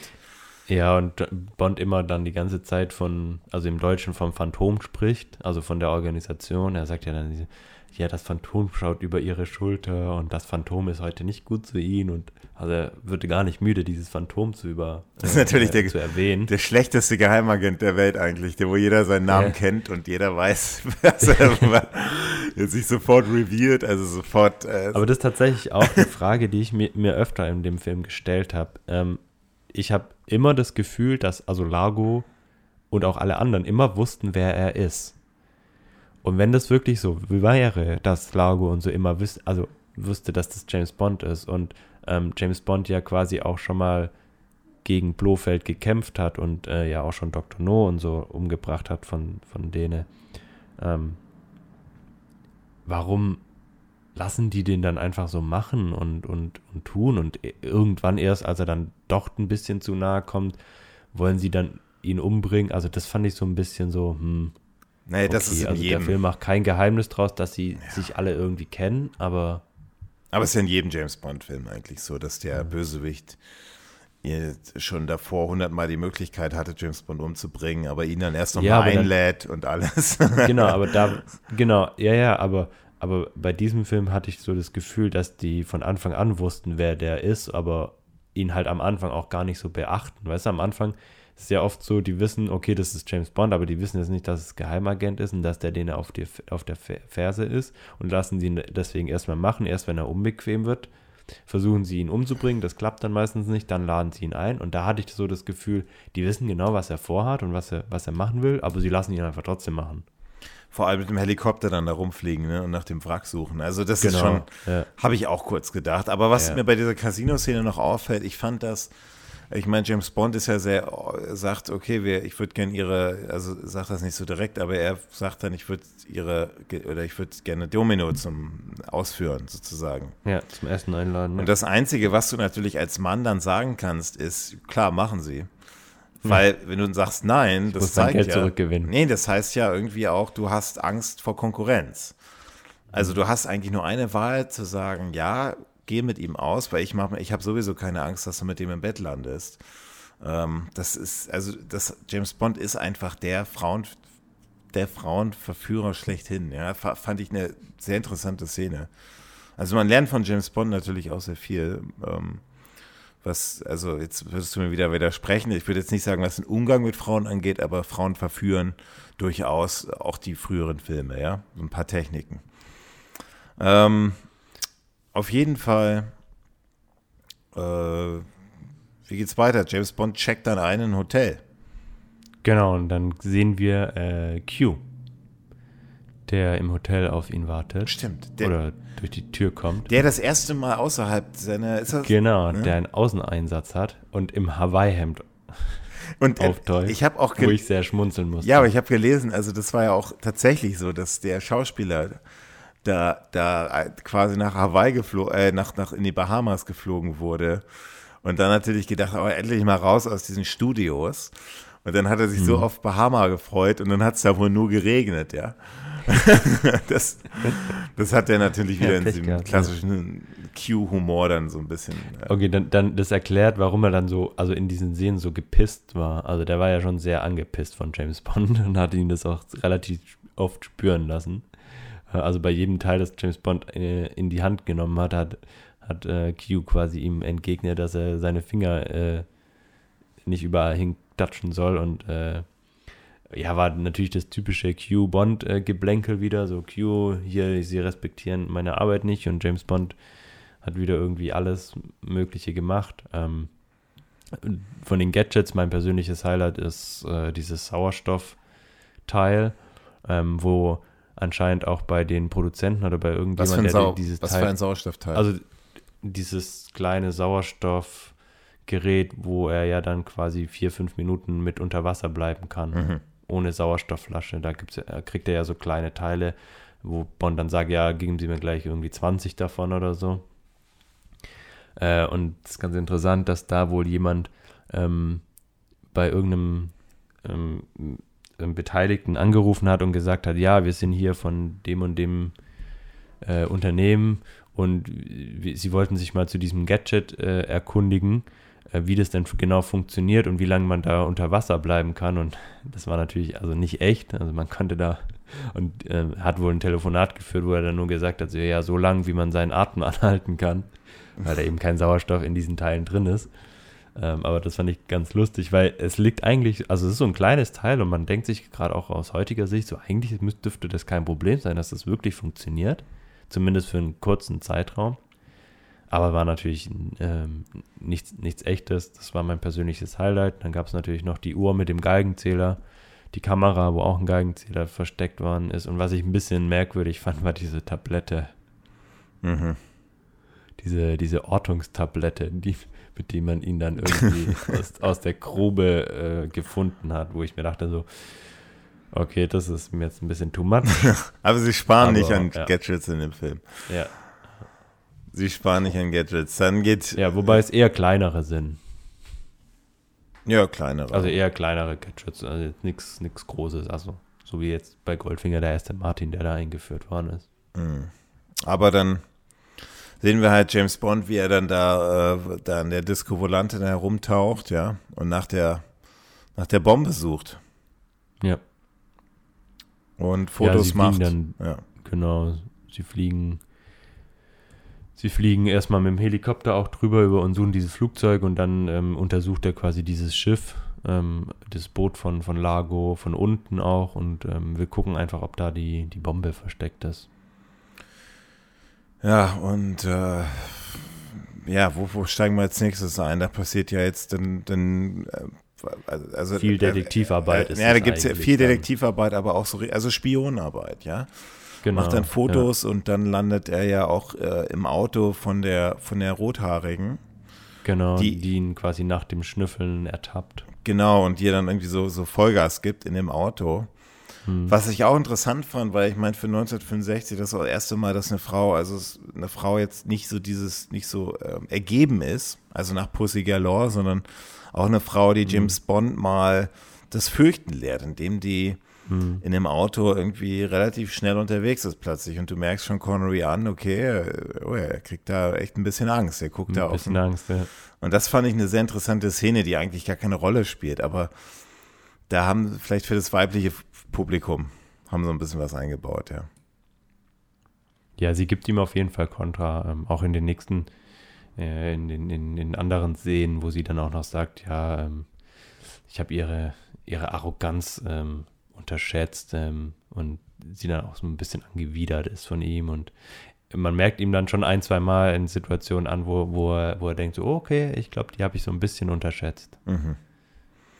Und das ist ja. Und ich ja. finde tatsächlich, ich finde, ähm, wenn wir jetzt schon bei ihr sind, finde ich sie fast der bessere Bösewicht als. La also Lago ist schon ein toller Bösewicht, ne? So ist es nicht. Aber ich finde, sie ist irgendwie so ein bisschen die intelligentere, die ähm, klar viel mehr auf, äh, ausführt an, an Aufträgen, aber irgendwie habe ich das Gefühl, dass, dass wenn sie an Lago Stelle wäre, dass, dass es irgendwie besser funktioniert hätte.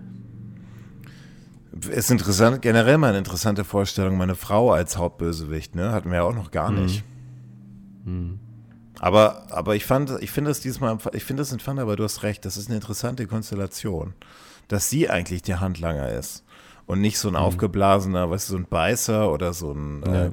Grant aus Liebesgruß aus Moskau, sondern auch meine Ja. Frau, eine Kesse, äh, dynamische, hübsche Frau, die natürlich auch mit James Bond im Bett landet dann am Ende, natürlich.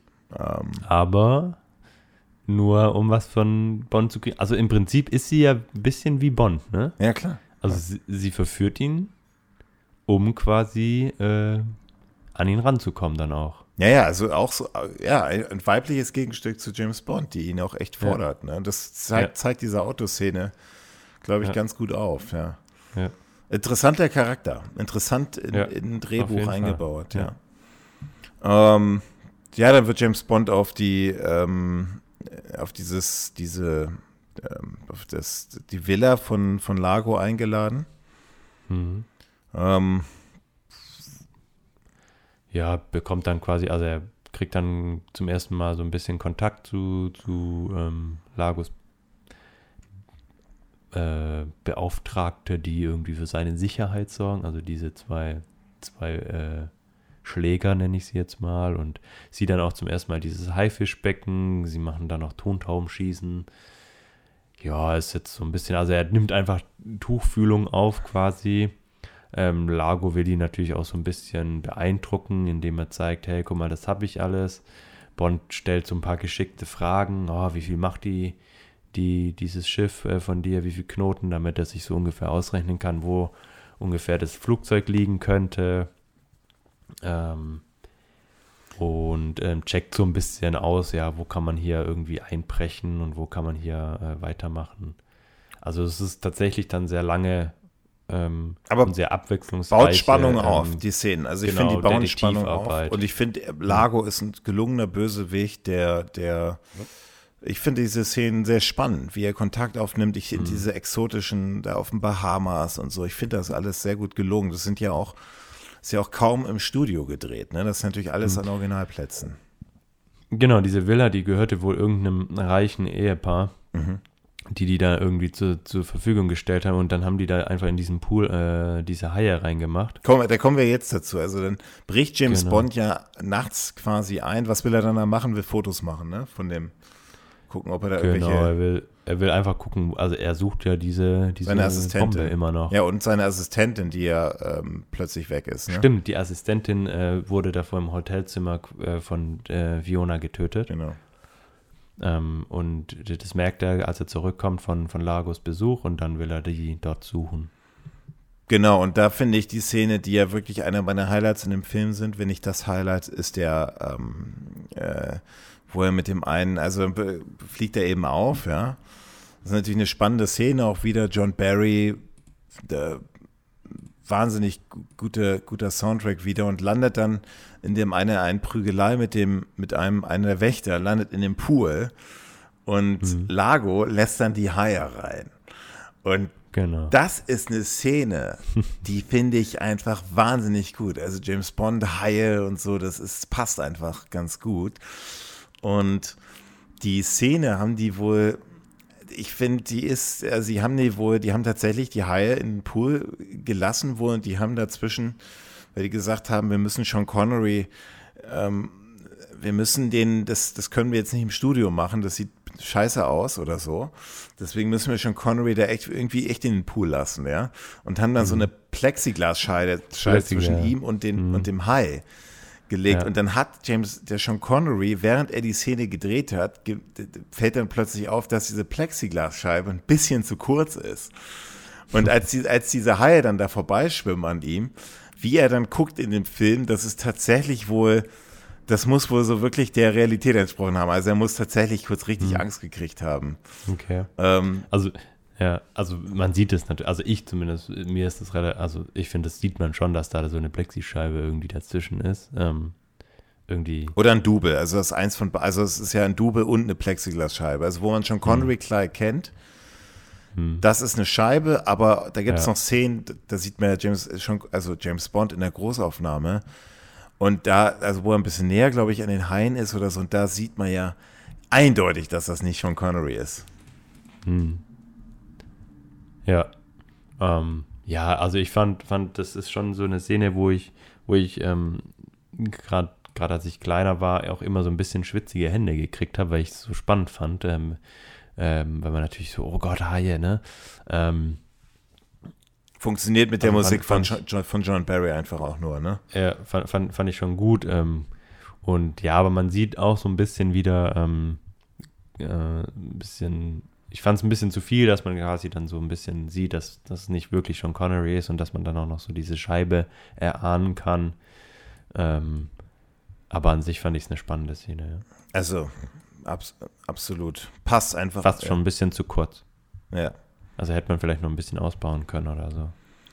Ja, aber ja, dann landet er wieder, dann geht er zurück nach seinem, also er kann da, er kann, er flüchtet und geht dann in sein Hotelzimmer und plötzlich wartet dann seine, seine äh, rothaarige äh, Gegenspielerin da plötzlich, in der, die badet sich in seinem Hotelzimmer. Genau, die natürlich wusste, dass sie, äh, dass er gerade quasi vom, von dieser Insel kam oder von diesem, diesen, von dieser Villa. Genau.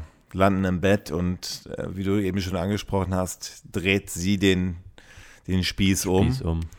Und ähm, dann kommen wir zu der Szene auf dem, was ist denn das eigentlich? Das ist ja, ist ja, ist ja nicht der Rio-Karneval, das ist dann auch so eine Art. äh, Ja, so ein Karneval. Wurden, wurden nicht weiter an, an, angesprochen, glaube ich. Also es war so ein Karneval eben, so ein Karnevalsumzug. Ähm, ja, also James Bond äh, wird quasi gefangen genommen von, ähm, von, von Lagos Männern und Frauen und Fiona eben.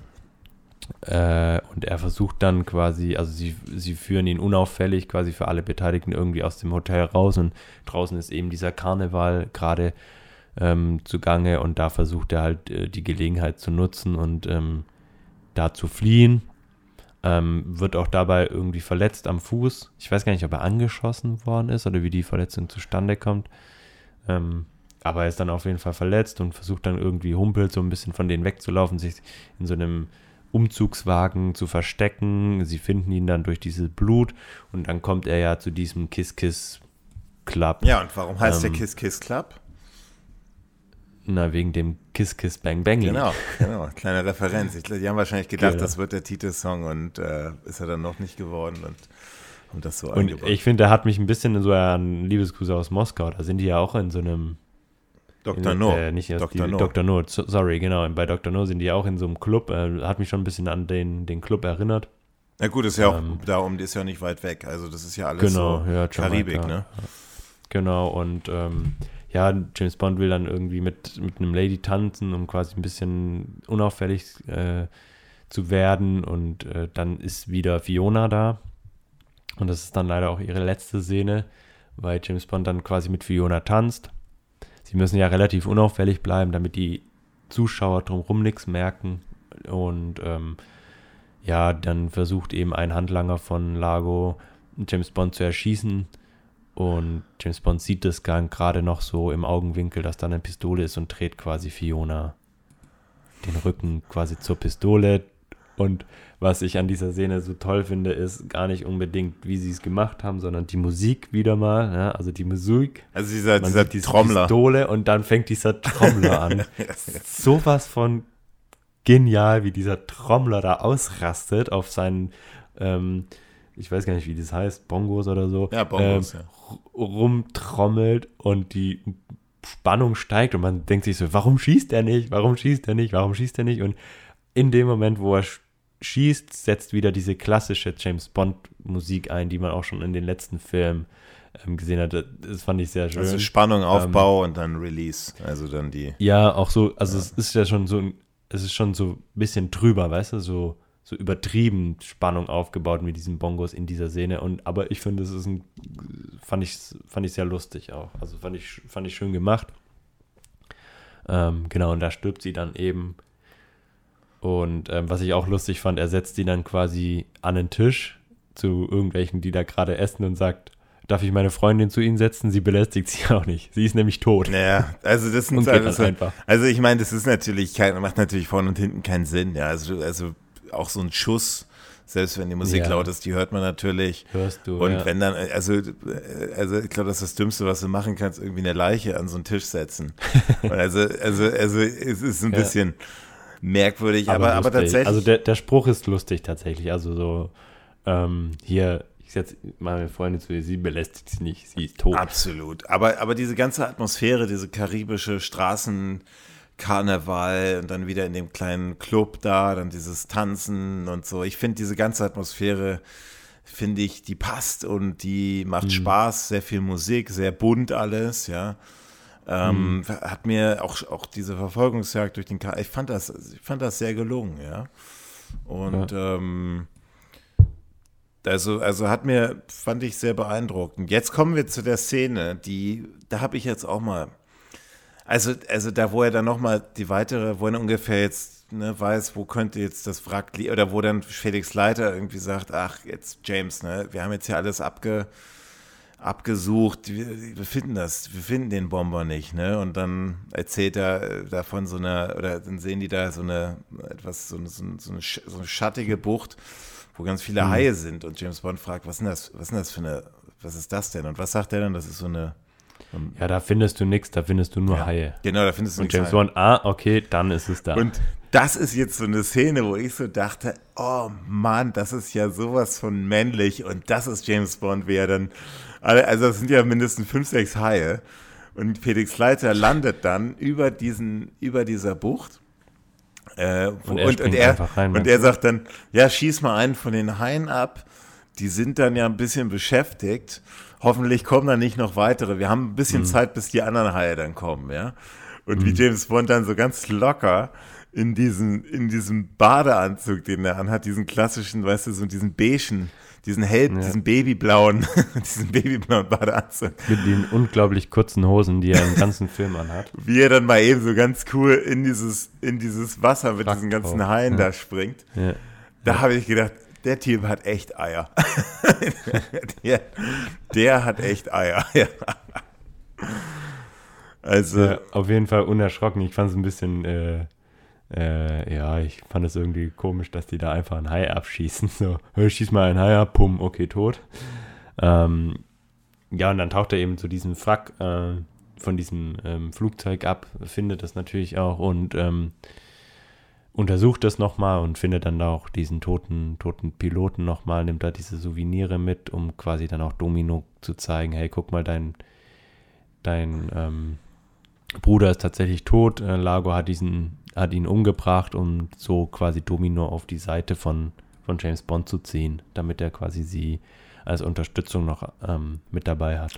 Genau, und das, das ist ja diese Strandszene, die wir dann haben. Also, das ist ja auch wieder mhm. so ein Dr. No-Strand, ja. Dr. Also no, so ja. auch wieder so, wie man sich so am besten so einen Urlaub auch gerne mal vorstellt. Also finde ich auch ja. sehr exotisch wieder mit der Musik und dann ähm, äh, ja, und James sehr Bond. cool, wie er dann wie er dann quasi im Umdrehen den noch abknallt mit dieser Harpune. Klar, aber er manipuliert sie natürlich auch, ne? Das natürlich, genau, er will natürlich ja. diese Bilder haben, er will Informationen und er spielt natürlich mit der genau. Frau, ist natürlich ja. auch wieder, er nutzt die aus, aber ähm, also er, er braucht sie einfach, um quasi mit seiner Mission weiterzukommen. Ja klar, er, brauch, er braucht sie. Er braucht. Und nutzt dann quasi diese, diese Trauer und diese Wut, die sie gegen Lago hat, weil er eben den Bruder von ihr umgebracht hat. Also er hat ja einfach, er hat einfach nicht viel Zeit, weil, weil das, das Ultimatum genau, läuft ab und er muss die, groß, er ja. muss die Bomben finden. Genau. Und ähm, jetzt kommen wir schon fast in die, in die etwas längere Endszene rein. Also ähm, wir sehen James Bond, wie er, wie er sich für so einen Tauchgang fertig macht, ja. Also Genau, er schleicht sich quasi unter in diese, in diese Gruppe, die, die diese Bomben äh, unter Wasser in so einem Unterwasserdepot abholen und schleicht sich da äh, quasi rein, indem er einen von denen überwindet und sich dann quasi dieser Gruppe anschließt. Die tauchen dann runter, versuchen dann diese Bomben mit diesem Bötchen äh, da äh, aufzuladen und in dem Moment erkennt Lago dann Bond, weil er ihm quasi direkt vor der Nase steht, unter Wasser trotz Brille und allem, äh, dass das James Bond ist. Und ähm, gibt dann den Auftrag quasi den, den umzubringen, was, was diesem, diesem Handlanger nicht gelingt. Und Lago flüchtet dann mit den Bomben und den anderen Jungs und James Bond sitzt dann erstmal fest in dieser Grotte und hat natürlich zum Glück diese äh, äußerst gelungene Tablette dabei, die ein Signal aussendet, sobald er sie schluckt, was ich ein bisschen. Also dann, dann aktiviert die sich einfach die, Tiefpunkt, die, die ja. Tablette.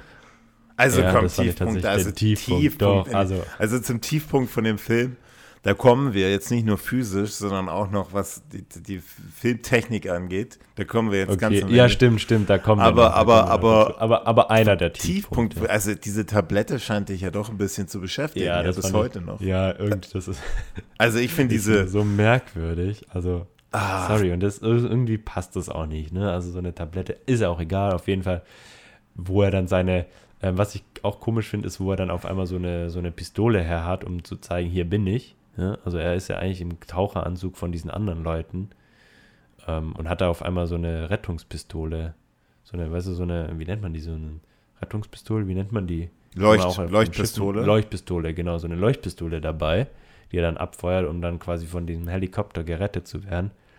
Ähm, und ich weiß nicht, wie das im, auf der, auf der Original-DVD ist, ähm, im Originalton, aber im deutschen Ton ist das total crazy. Da spricht Le Le Felix Leiter mit diesem Piloten von diesem Rettungshubschrauber oder Sch Flugzeug.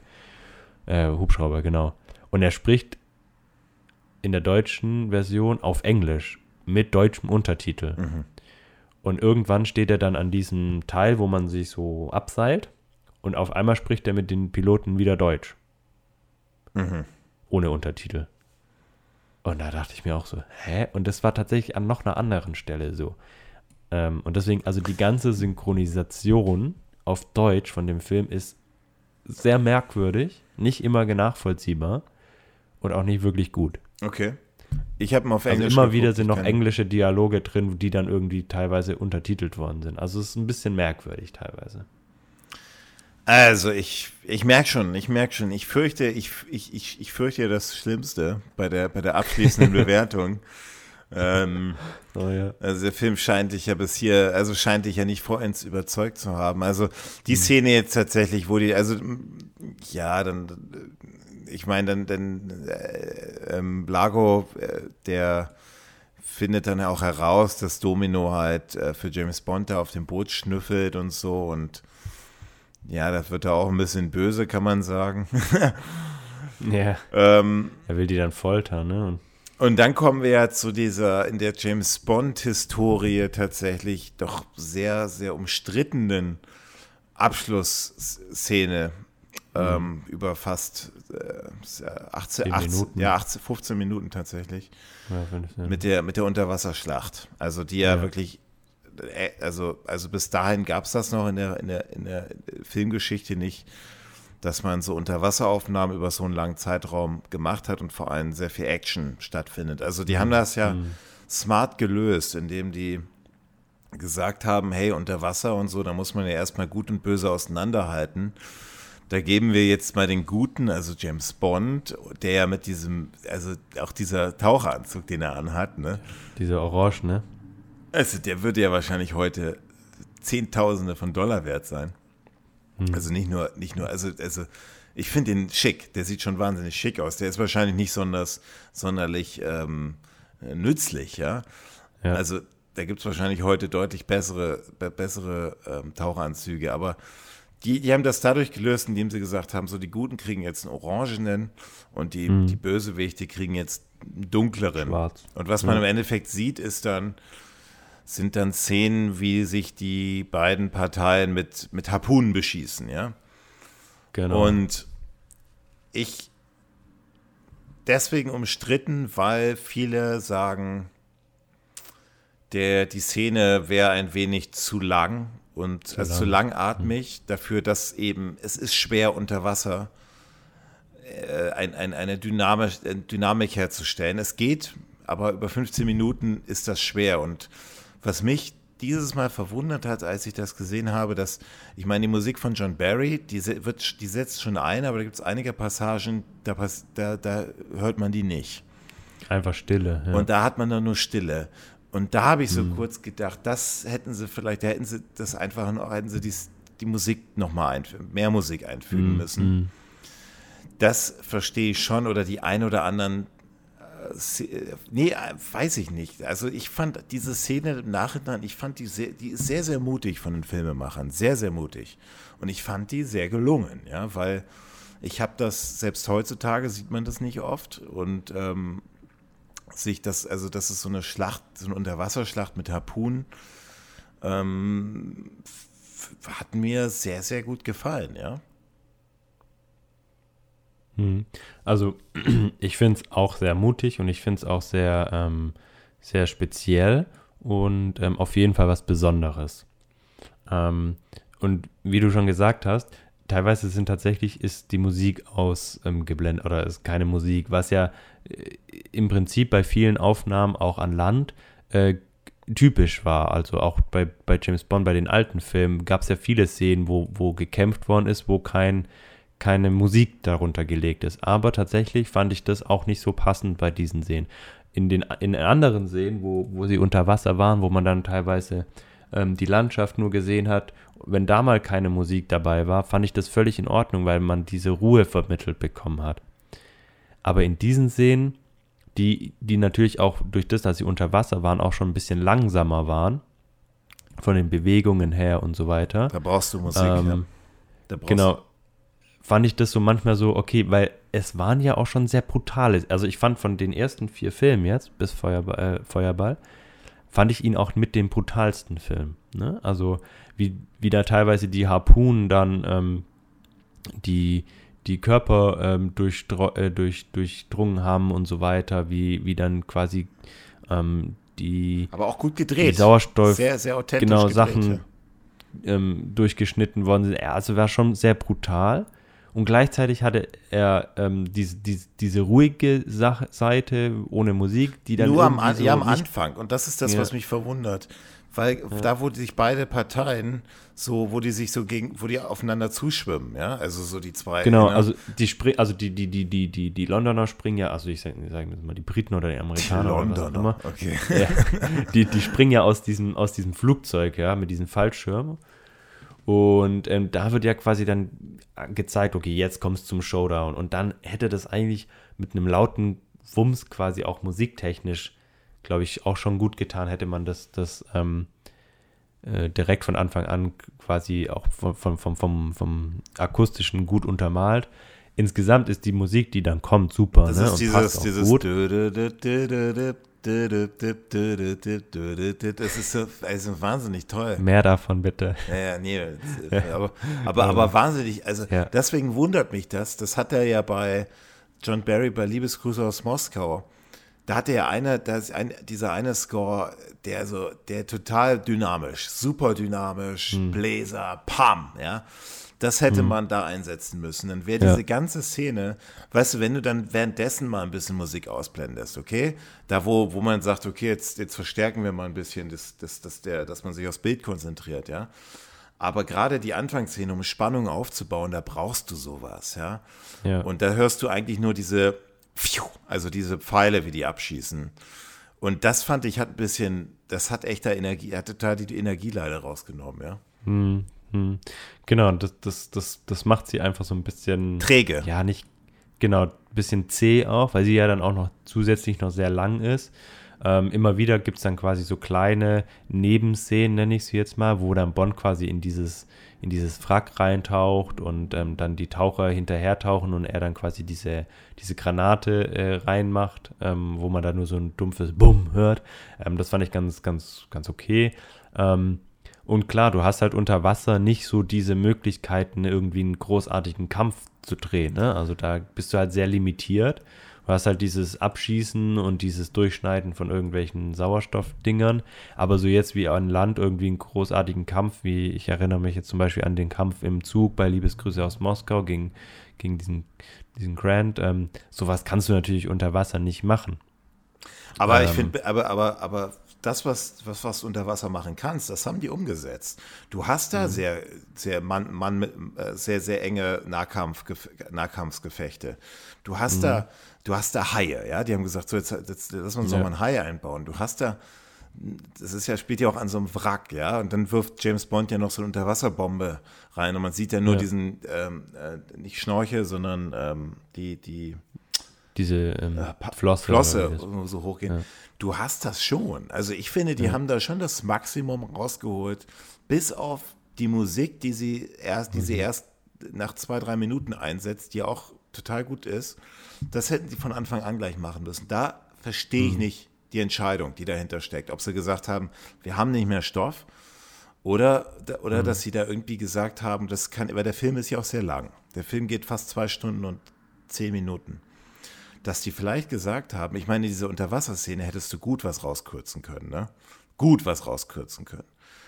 Dass du, dass die vielleicht gesagt haben, ey, wir müssen diesen Film jetzt auf so, so eine Länge bringen ähm, und John Barry einfach gar nicht mehr Material geliefert hat und die nicht immer das gleiche Thema wieder abspielen wollten. Das ist mhm. einfach kein Musikmaterial mehr. Aber wieso haben die dann nicht gesagt, wir machen den Film einfach, der ist ja ohnehin schon sehr lang bis dahin. Komm, wir nehmen da jetzt fünf Minuten raus ähm, wir, legen, wir unterlegen diese Endszene komplett mit Musik und haben dann, nehmen dann die besten Szenen einfach und dann haben wir die Dynamik, wir haben die Musik und am Ende haben wir noch diesen Boot, Bootskampf, ja, über den wir uns gleich noch unterhalten, der ja auch sehr kritisch, meiner Meinung nach. Die, mhm. die, das hätte man schon so lösen können. Und dann wäre auch diese ganze Diskussion über, weil das ist, das, was ich in allen Kritiken oder in vielen Kritiken gelesen habe, das sind immer die Leute, die sagen, ja, ist gut, aber diese Szene am Ende ist ein bisschen zu viel Unterwasserszenen. Hm. So hätte man das lösen können. Ja, also zu viel Unterwasserszene ähm, nicht unbedingt, aber ähm, ich fand sie, ich fand sie jetzt auch nicht so perfekt auf dem Point. Mhm. Also ich fand es sehr, sehr mutig, sehr speziell und äh, auch sehr ähm, besonders ähm, wie du gesagt hast, auch bis heute äh, immer noch Besonderheit. Ähm, auch bei gerade bei James Bond immer noch eine Besonderheit. Aber ähm, ja, es wäre, glaube ich, noch ein bisschen mehr drin gewesen. Okay. Dann kommen wir nochmal zu der, zu der, ähm, also dann wirklich Dis letzten Disco, Szene. Disco Volante, wo, wo ja. James Bond dann das Volago dann quasi beschossen wird von der was ist das? Marine. Amerikanische Marine, genau. Marine, irgendwie sowas, ja. Und James Bond da natürlich auch, der dann mit spektakul auf spek spektakulärste Art und Weise auf dieses mhm. Boot, auf dieses Boot. Dieses Boot kommt, ja.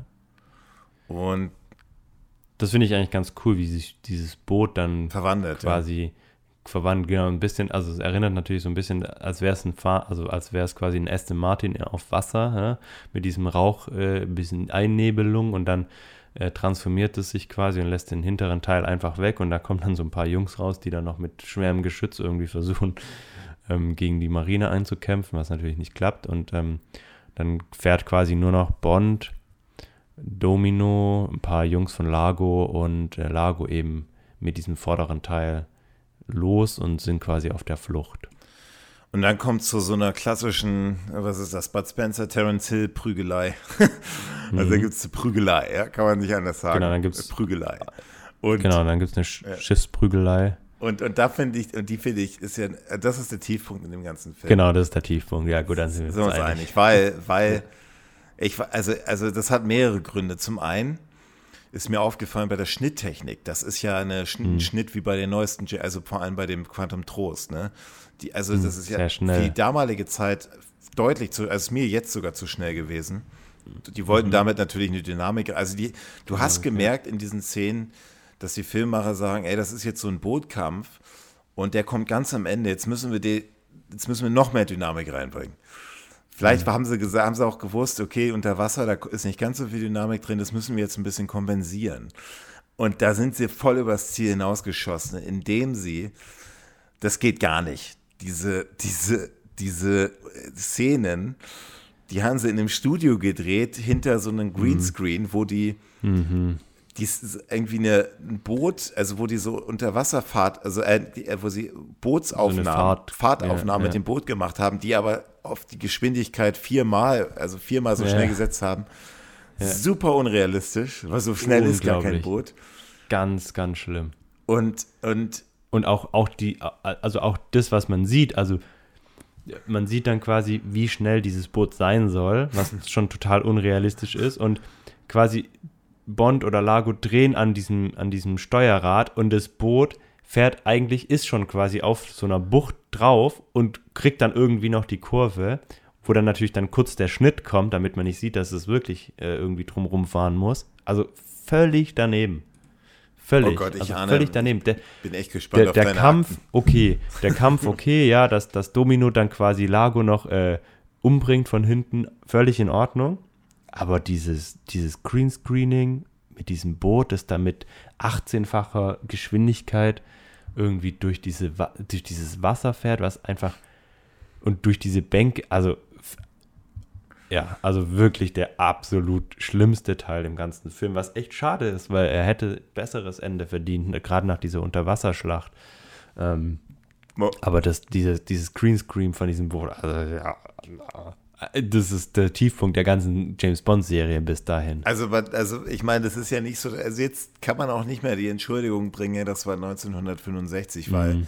die haben ja was ähnliches bei Liebesgruß aus Moskau gemacht, da gab es ja. Ja. auch, und das haben die ja einigermaßen gelungen hinbekommen. Also es ist nicht so, Ja. und ich, ich glaube einfach, der Grund liegt, wie ich eben gesagt habe, die wussten damals schon, unter Wasser ist nicht ganz so dynamisch, so jetzt müssen wir das kompensieren mit so einer Action-Szene, mit dieser Prügelei-Szene, aber ich finde auch der Tod für Lago, ich meine, der Bösewicht ist nicht schlecht, das ist ein guter Bösewicht, der ist, der gebührt, er gebührt, ihm, ihm gebührt ein, besserer Tod als auf, diese, auf diesem, auf diesem Boot. Und dann, ich meine, er wird umgebracht dann von Domino. Ja, und dann Klar. explodiert ja dieses Schiff noch, ähm, auch ein bisschen übertrieben, wie das dann in die Luft fliegt. Ähm, Aber es geht, nee, nee, nee, es geht ja, noch weiter. Es ist ja nicht die allerletzte. Jetzt kommen wir zu der aller, allerletzten Szene und da geht es ja eigentlich auch so schlimm weiter, weil dann landen die ja auf dieser, auf dieser Rettungsboje oder auf diesem und dann, dann, dann, dann schließt sich James Bond ja irgendwie an so einen, an so einen Luftballon. Luftballon an Ja. und da muss ja dann, Oh ja, stimmt. und dann und dann ist so ein Luft, also es ist ja nicht, ist ja so ein Luftballon, so ein Rettungsluftballon, wo das und das Boot kann dann irgendwie diesen Luftballons, Luftballon auffangen, Also das Flugzeug, nicht das, das, Boot. Flugzeug und dann, Das Flug, genau. und dann hängen dann Und man quasi- erwartet eigentlich, dass das Boot sich dann quasi, dass das das Boot hinterherzieht oder so, ne? Ja, genau, obwohl das natürlich auch ziemlich schnell gewesen wäre. Auf, Ja, du, stimmt, ja.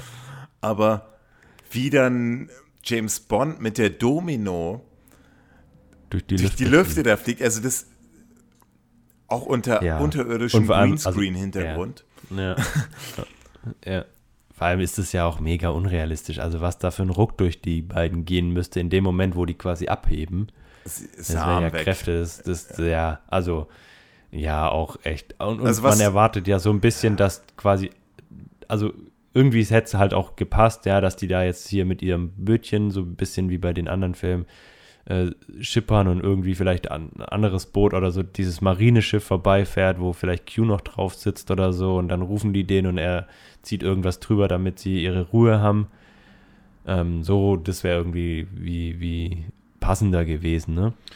Aber dass die dann da noch durch die Luft fliegen zusammen. Aber das, was bei der Szene, das einzig Gute ist bei der Szene natürlich der James Bond, äh, ist ja so ein bisschen die Endsequenz eigentlich schon. Es geht über in die Endsequenz, also mit den ganzen Titeln.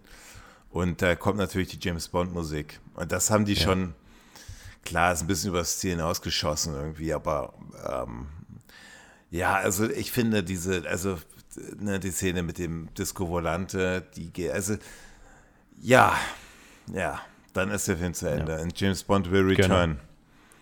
Ja. Was Also jetzt kommen wir, würde ich sagen, letztes Mal habe ich begonnen mit der, mit der Goldfinger-Endbewertung, jetzt fängst du an. Mhm. Und okay. ich, ich habe ich ja schon mehrmals jetzt angekündigt, ich, ich, ich, ich fürchte ja, ich fürchte Schlimmstes. Und ich glaube, wir werden tatsächlich auch ein bisschen auseinanderliegen. Aber leg los, ich bin gespannt. Ja, ich glaube auch. Ähm, ja, also ich tue mir mit dem Film tatsächlich schwer. Ähm, ich bin mit dem nie so richtig warm geworden, von Anfang an nicht.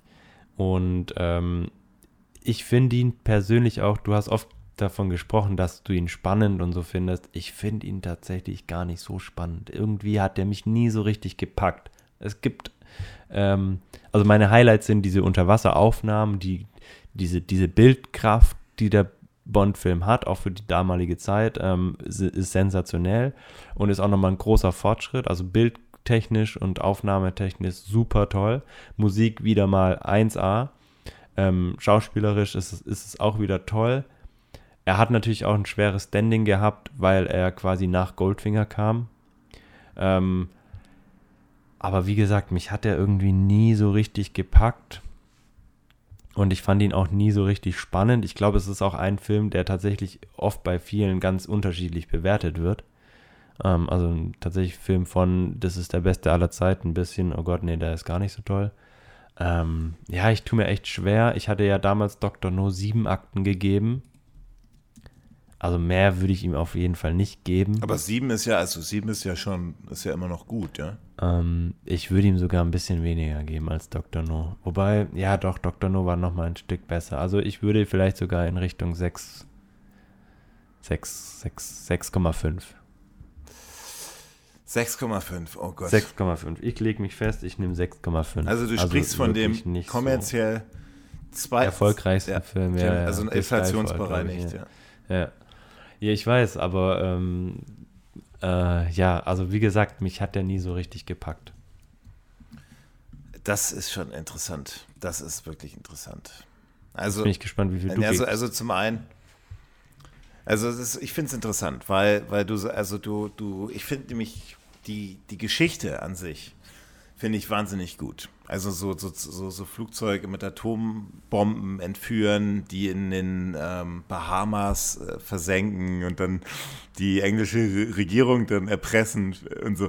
Also die Geschichte finde ich wahnsinnig gut. Wahnsinnig gut. Hm. Hm. Ähm, deutlich besser als jetzt so ein, weiß ich nicht, jetzt Moonraker oder sowas, ja, so eine, so eine Geschichte. Also es ist deutlich, deutlich mehr so ge äh, geopolitischer, spannender und, und pass, da passt auch ein Agent einfach viel mehr rein. Hm. Ich finde die, die, ich finde schon, dass die Bond-Atmosphäre, die ist durchweg da. Also dieses James Bond-Atmosphäre, ich finde schon Connery, der spielt das wieder wahnsinnig solide, aber man merkt, ich weiß nicht, ob dir das nur, ob mir das nur aufgefallen ist, aber der wirkt langsam ein bisschen müde so. also, das, also in der einen oder anderen Szene, da dachte ich so, der macht das jetzt Kein schon zu routiniert. Also so ein bisschen hm. zu un. Also so, so ein bisschen so, weil es ist ja auch bekannt, dass er zu der Zeitpunkt eigentlich schon gar nicht mehr James Bond sein wollte, weil er sagte, er hat jetzt hm. unterschrieben, aber er wollte ja immer dann doch mehr, doch gefordert werden und so und hatte da eigentlich schon bei Feuerball, da ging das los, dass er da gar keine Lust mehr hatte. Und man ja, sieht das ein bisschen. Man sieht dem, der, ja. wird, der wirkt da manchmal ein bisschen müde. Ein, wenig ja, dem, dem, wurde das auch ein bisschen viel, alles so drumherum. Er ist ja dann auch bei, bei Feuerball nicht mehr zu den, diesen Premieren und so gegangen, weil ich es bei Goldfinger so übertrieben fand und so. Ja. Also ja, ja. Also, Stimmt, also das, ich finde den Titelsong, ich finde den wahnsinnig gelungen. Ich finde die Geschichte gelungen. Der Bösewicht ist gut. Ich finde das äh, hat auch äh, cool, die Gadgets sind cool. Hat eigentlich alles, was ein James Bond haben muss, ja. Hm. Und äh, klar, der, der, weiß ich nicht, da haben wir drüber schon gesprochen, ja. Der hat natürlich, dem fehlt es ein bisschen an Dynamik am Ende. Die Detektivarbeit, die der größten Teil des Films macht, mit der Verfolgungsjagd durch den Karneval, ich finde das alles gelungen, ja. Hm. Es hat jetzt nicht diese Dramatik vielleicht oder dieses, ja, dieses, was ein Goldfinger hat, ja. Und aber, aber ich finde es auch sehr mutig von den Filmemachern mit der, mit der, mit der Unterwasserwelt. Unterwasser. Ähm, dass das, du, das haben die so viel weniger im Studio gemacht. Und das, was sie im Studio gemacht haben, sieht man sofort, leider. Ja, ähm, aber das ist üblich in der, also ja, bei Goldfinger, bei Filmen so. Goldfinger, Da haben sie schon. Ja, hat man schon auch teilweise okay, gesehen. Okay. Ja. Also Okay, wie viele Akten? 8. 8-0. 8,0. Also, es, Also so wie Dr. No. so, so wie Dr. No, genau. Also es ist jetzt, ich, ich finde den Film immer noch, ich habe mir, es hat wahnsinnig Spaß gemacht, den zu gucken. Ich finde den Soundtrack einfach wahnsinnig gelungen. Soundtrack ist einer der besten der Reihe. Hm. Ähm, da kann ich jetzt nicht unter 8 geben. Also das ist eigentlich schon was, also 6,5, das kann ich gar nicht unterstreichen. Also bei dem Soundtrack. Ja, gut, der Soundtrack ist schon, aber also dementsprechend schlecht war der Film, ne? Also für mich. Also du hast- Soundtrack finde ich auch super. Also der Film, ich, ich, ich bin natürlich auch mal durch Amazon-Bewertung gegangen, Rotten Tomatoes und so. Und der Film polarisiert schon, das hast du schon richtig gesagt. Also der bei Rotten Tomatoes hat er zum Beispiel von den Kritikern 87 Prozent, vom Audience aber nur 73 Prozent. Ne? Bei, bei Amazon siehst du das auch. Da siehst du, hat es bei IMDb hat er 6 6,9. Echt nicht gut eigentlich. Ja? Hm, hm. Die Bewertungen, ja, da sagen langatmig, sagen halt viele. Langatmig. Ja. Ähm, gut. Aber das, das deckt auch so ein bisschen. Also wir haben ja, glaube ich, ganz gut jetzt beide, beide Lager, sage ich mal, abgedeckt. Ne? Ich eher, der sagt, okay, ja, ich verstehe das, ich finde den auch ein bisschen langatmig, langweilig. Ähm, und du, der sagt, boah, nee, der ist doch eigentlich super, super gelungen. Klar, nicht alles perfekt und äh, die Latte lag bei Goldfinger sehr hoch, aber ähm, äh, du fandest ihn gelungen. Ich glaube, ähm, ja, haben wir doch äh, beide ein ganz gutes Fazit gefunden, das quasi auch so ein bisschen das spiegelt, wie, wie andere das sehen. Genau. Genau. Also, also, also so sehe ich Und den damit- Film und ja. Ja, und damit natürlich auch nochmal der Aufruf an alle Zuschauer, uns zu sagen, wie sie den Film fanden. Und ich würde sagen, da machen wir jetzt den, den, den, eleganten Übergang dann unsere, unsere, Auslösung Losung des Gewinnspiels. Genau. Also, Ich habe hier so eine Liste ähm, in, so einer, äh, in so einem Programm, wo ich alle äh, eingetragen habe, die, die uns geschrieben haben oder die, die uns eine Nachricht zukommen lassen haben oder einen Kommentar geschrieben haben. 114 Teilnehmer 100 haben wir. 140.000. Nee, nee, wäre schön. Wir haben leider nur 114, aber ähm, dafür danke für, für 114 Teilnehmer nach unserer vierten Episode. Da haben wir jetzt, hätten wir nicht mitgerechnet. Ähm, also eine gebrauchte Lizenz zum Töten-Kassette, die ist natürlich auch, hat heute einen sehr, sehr hohen Sam- Sammlerwert, ja. Aus der Ultimate Edition von 1999, die Marcel mir mal zu Geburtstag, zu meinem zwölften Geburtstag geschenkt hat. Ähm, äh, ja, wer ist der glückliche Gewinner? Also ich meine, das ist ja jetzt kein Live- Live-Sendung, aber ähm, wir machen das, Ähm, versuchen da das muss so. ich jetzt diesen Knopf drücken. Genau, du hast das irgendwie eingetragen in so eine Ja, Internet. keine Ahnung. Das, ja, das ist so, ein, ja, so eine App. Oder, ja, aber es ist schon so, ist schon solide, ja. Ich habe es noch nie benutzt, aber ich habe es vorhin mal mit ein paar anderen, also ich habe es ich hab's, ich hab's ausprobiert, nicht mit allen Namen, aber es hat funktioniert. Ich drücke da jetzt mal drauf. Okay, mach mal. Ich nehme euch dann mal live mit. Okay, jetzt fliegt ja ein bisschen Konfett hier rum Und? und der Sag Name nur den ist Vornamen, schon da. Nicht, nicht den zweiten Namen, es steht Vornamen. noch nicht, er löst sich gerade auf. Ah ja, okay, ich sehe den Namen. Genau, nur den Vornamen kann ich sagen, ne? Ja, genau, nur den Vornamen. Gewonnen hat. Und er muss den Podcast hören, damit er das äh, gewinnt, ne? Ja. Gewonnen hat ein Janni. Okay. Und ich bitte Janni, äh, sich bei uns zu melden. Am besten per E-Mail oder per Instagram oder ähm, sonst irgendwie. Und uns zu sagen, hey, ich bin dieser Janni. Dann schicken wir dir die wunderbare VHS unterschrieben von uns beiden. Okay. Nee, also der wird aber, äh, du Und musst wenn er- natürlich und dann noch einen VHS-Rekorder musst du natürlich noch äh, Ja, ja. eventuell Wenn- kaufen.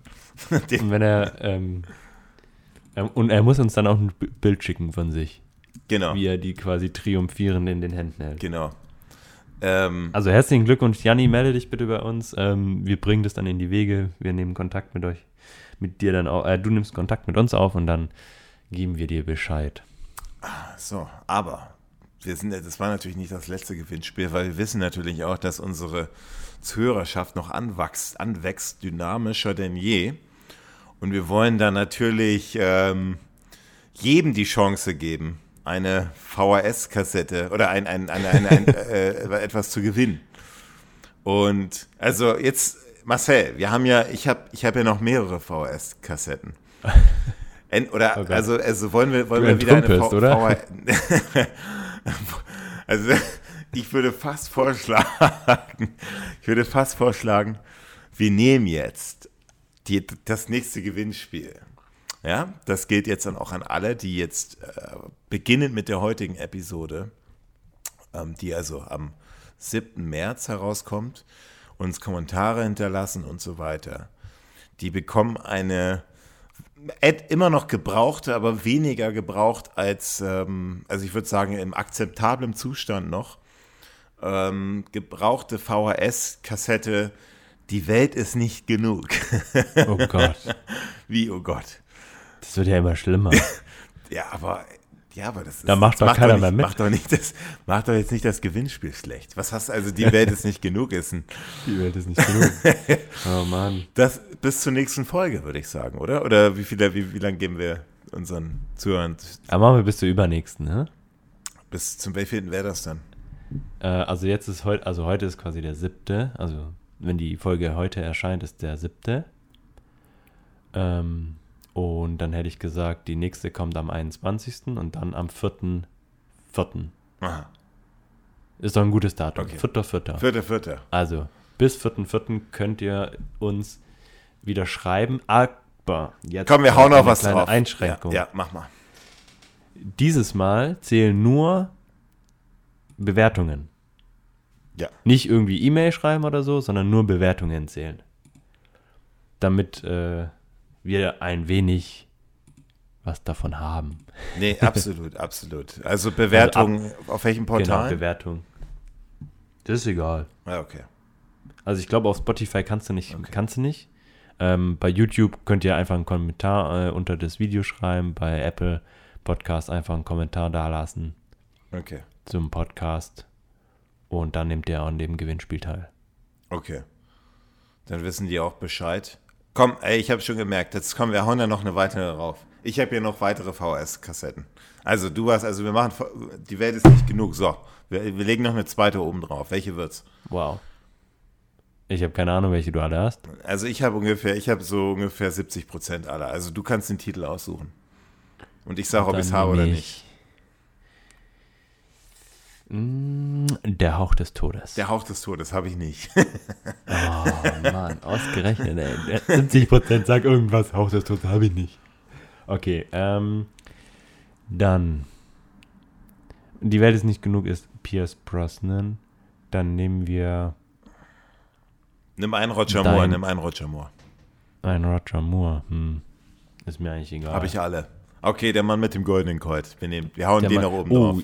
Jetzt, Oh, okay. Ja, den würde ich gern gewinnen. oh, Ich mach auch. ich schick, okay, mach, nee, du darfst nicht mitmachen, aber dann, Okay, ja, okay, damit bin ich, äh, das finde ich super. Der Mann mit dem goldenen Call und ähm, die Welt ist nicht genug. die Welt ist nicht genug. Okay, ich muss aber leider dazu sagen, die Welt ist nicht genug, ist nicht aus der offiziellen Ultimate VHS Edition von 1999. Ja, deswegen legen wir ja noch der Mann mit dem goldenen Colt dazu. Genau, deswegen legen wir den noch. Ich glaube, das ist Anreiz genug, ja. Nee. Eine Bewertung abzugeben. Also absolut, absolut, von einer auf zwei. Hey, Jungs. absolut. Dann, ähm, Und okay, und, und jetzt versprechen wir, äh, dass, es, dass es danach aufhört mit VHS, oder? Oder willst du die alle raushauen? also, ich, also, also, was, was könnten wir denn da noch verlosen?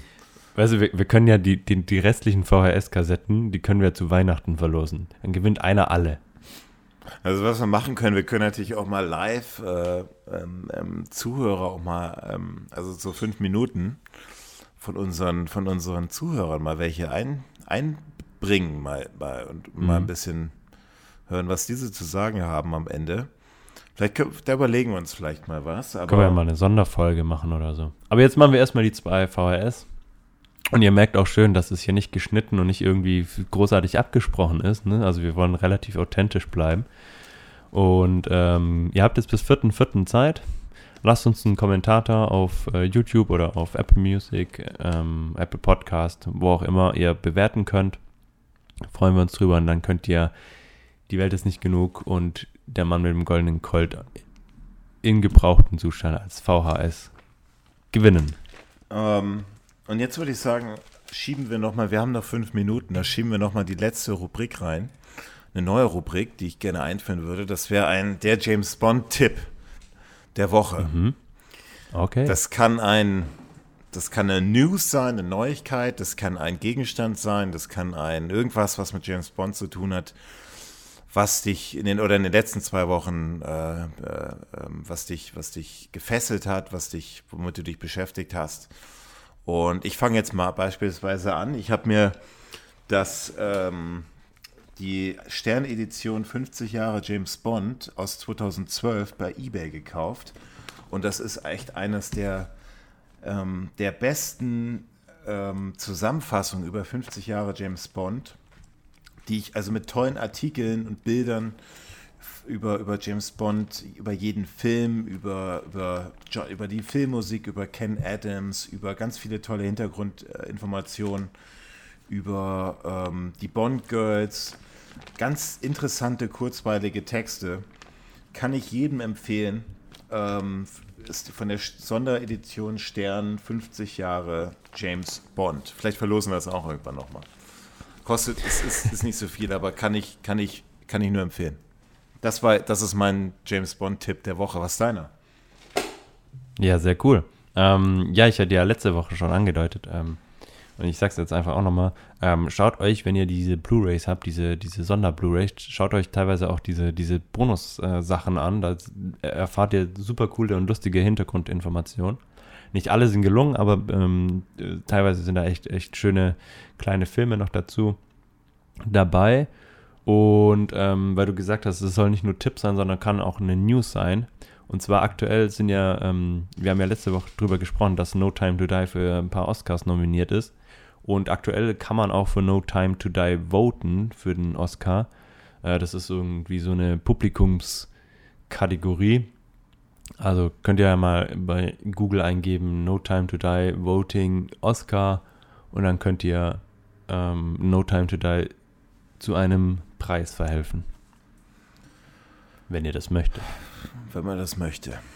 Oder nicht in einem anderen Film doch besser fand. Das wollte ich gerade sagen, wenn man das möchte. Ähm, genau. Da kommen wir dann ja auch in einem Jahr oder sowas dazu, oder, äh, ja.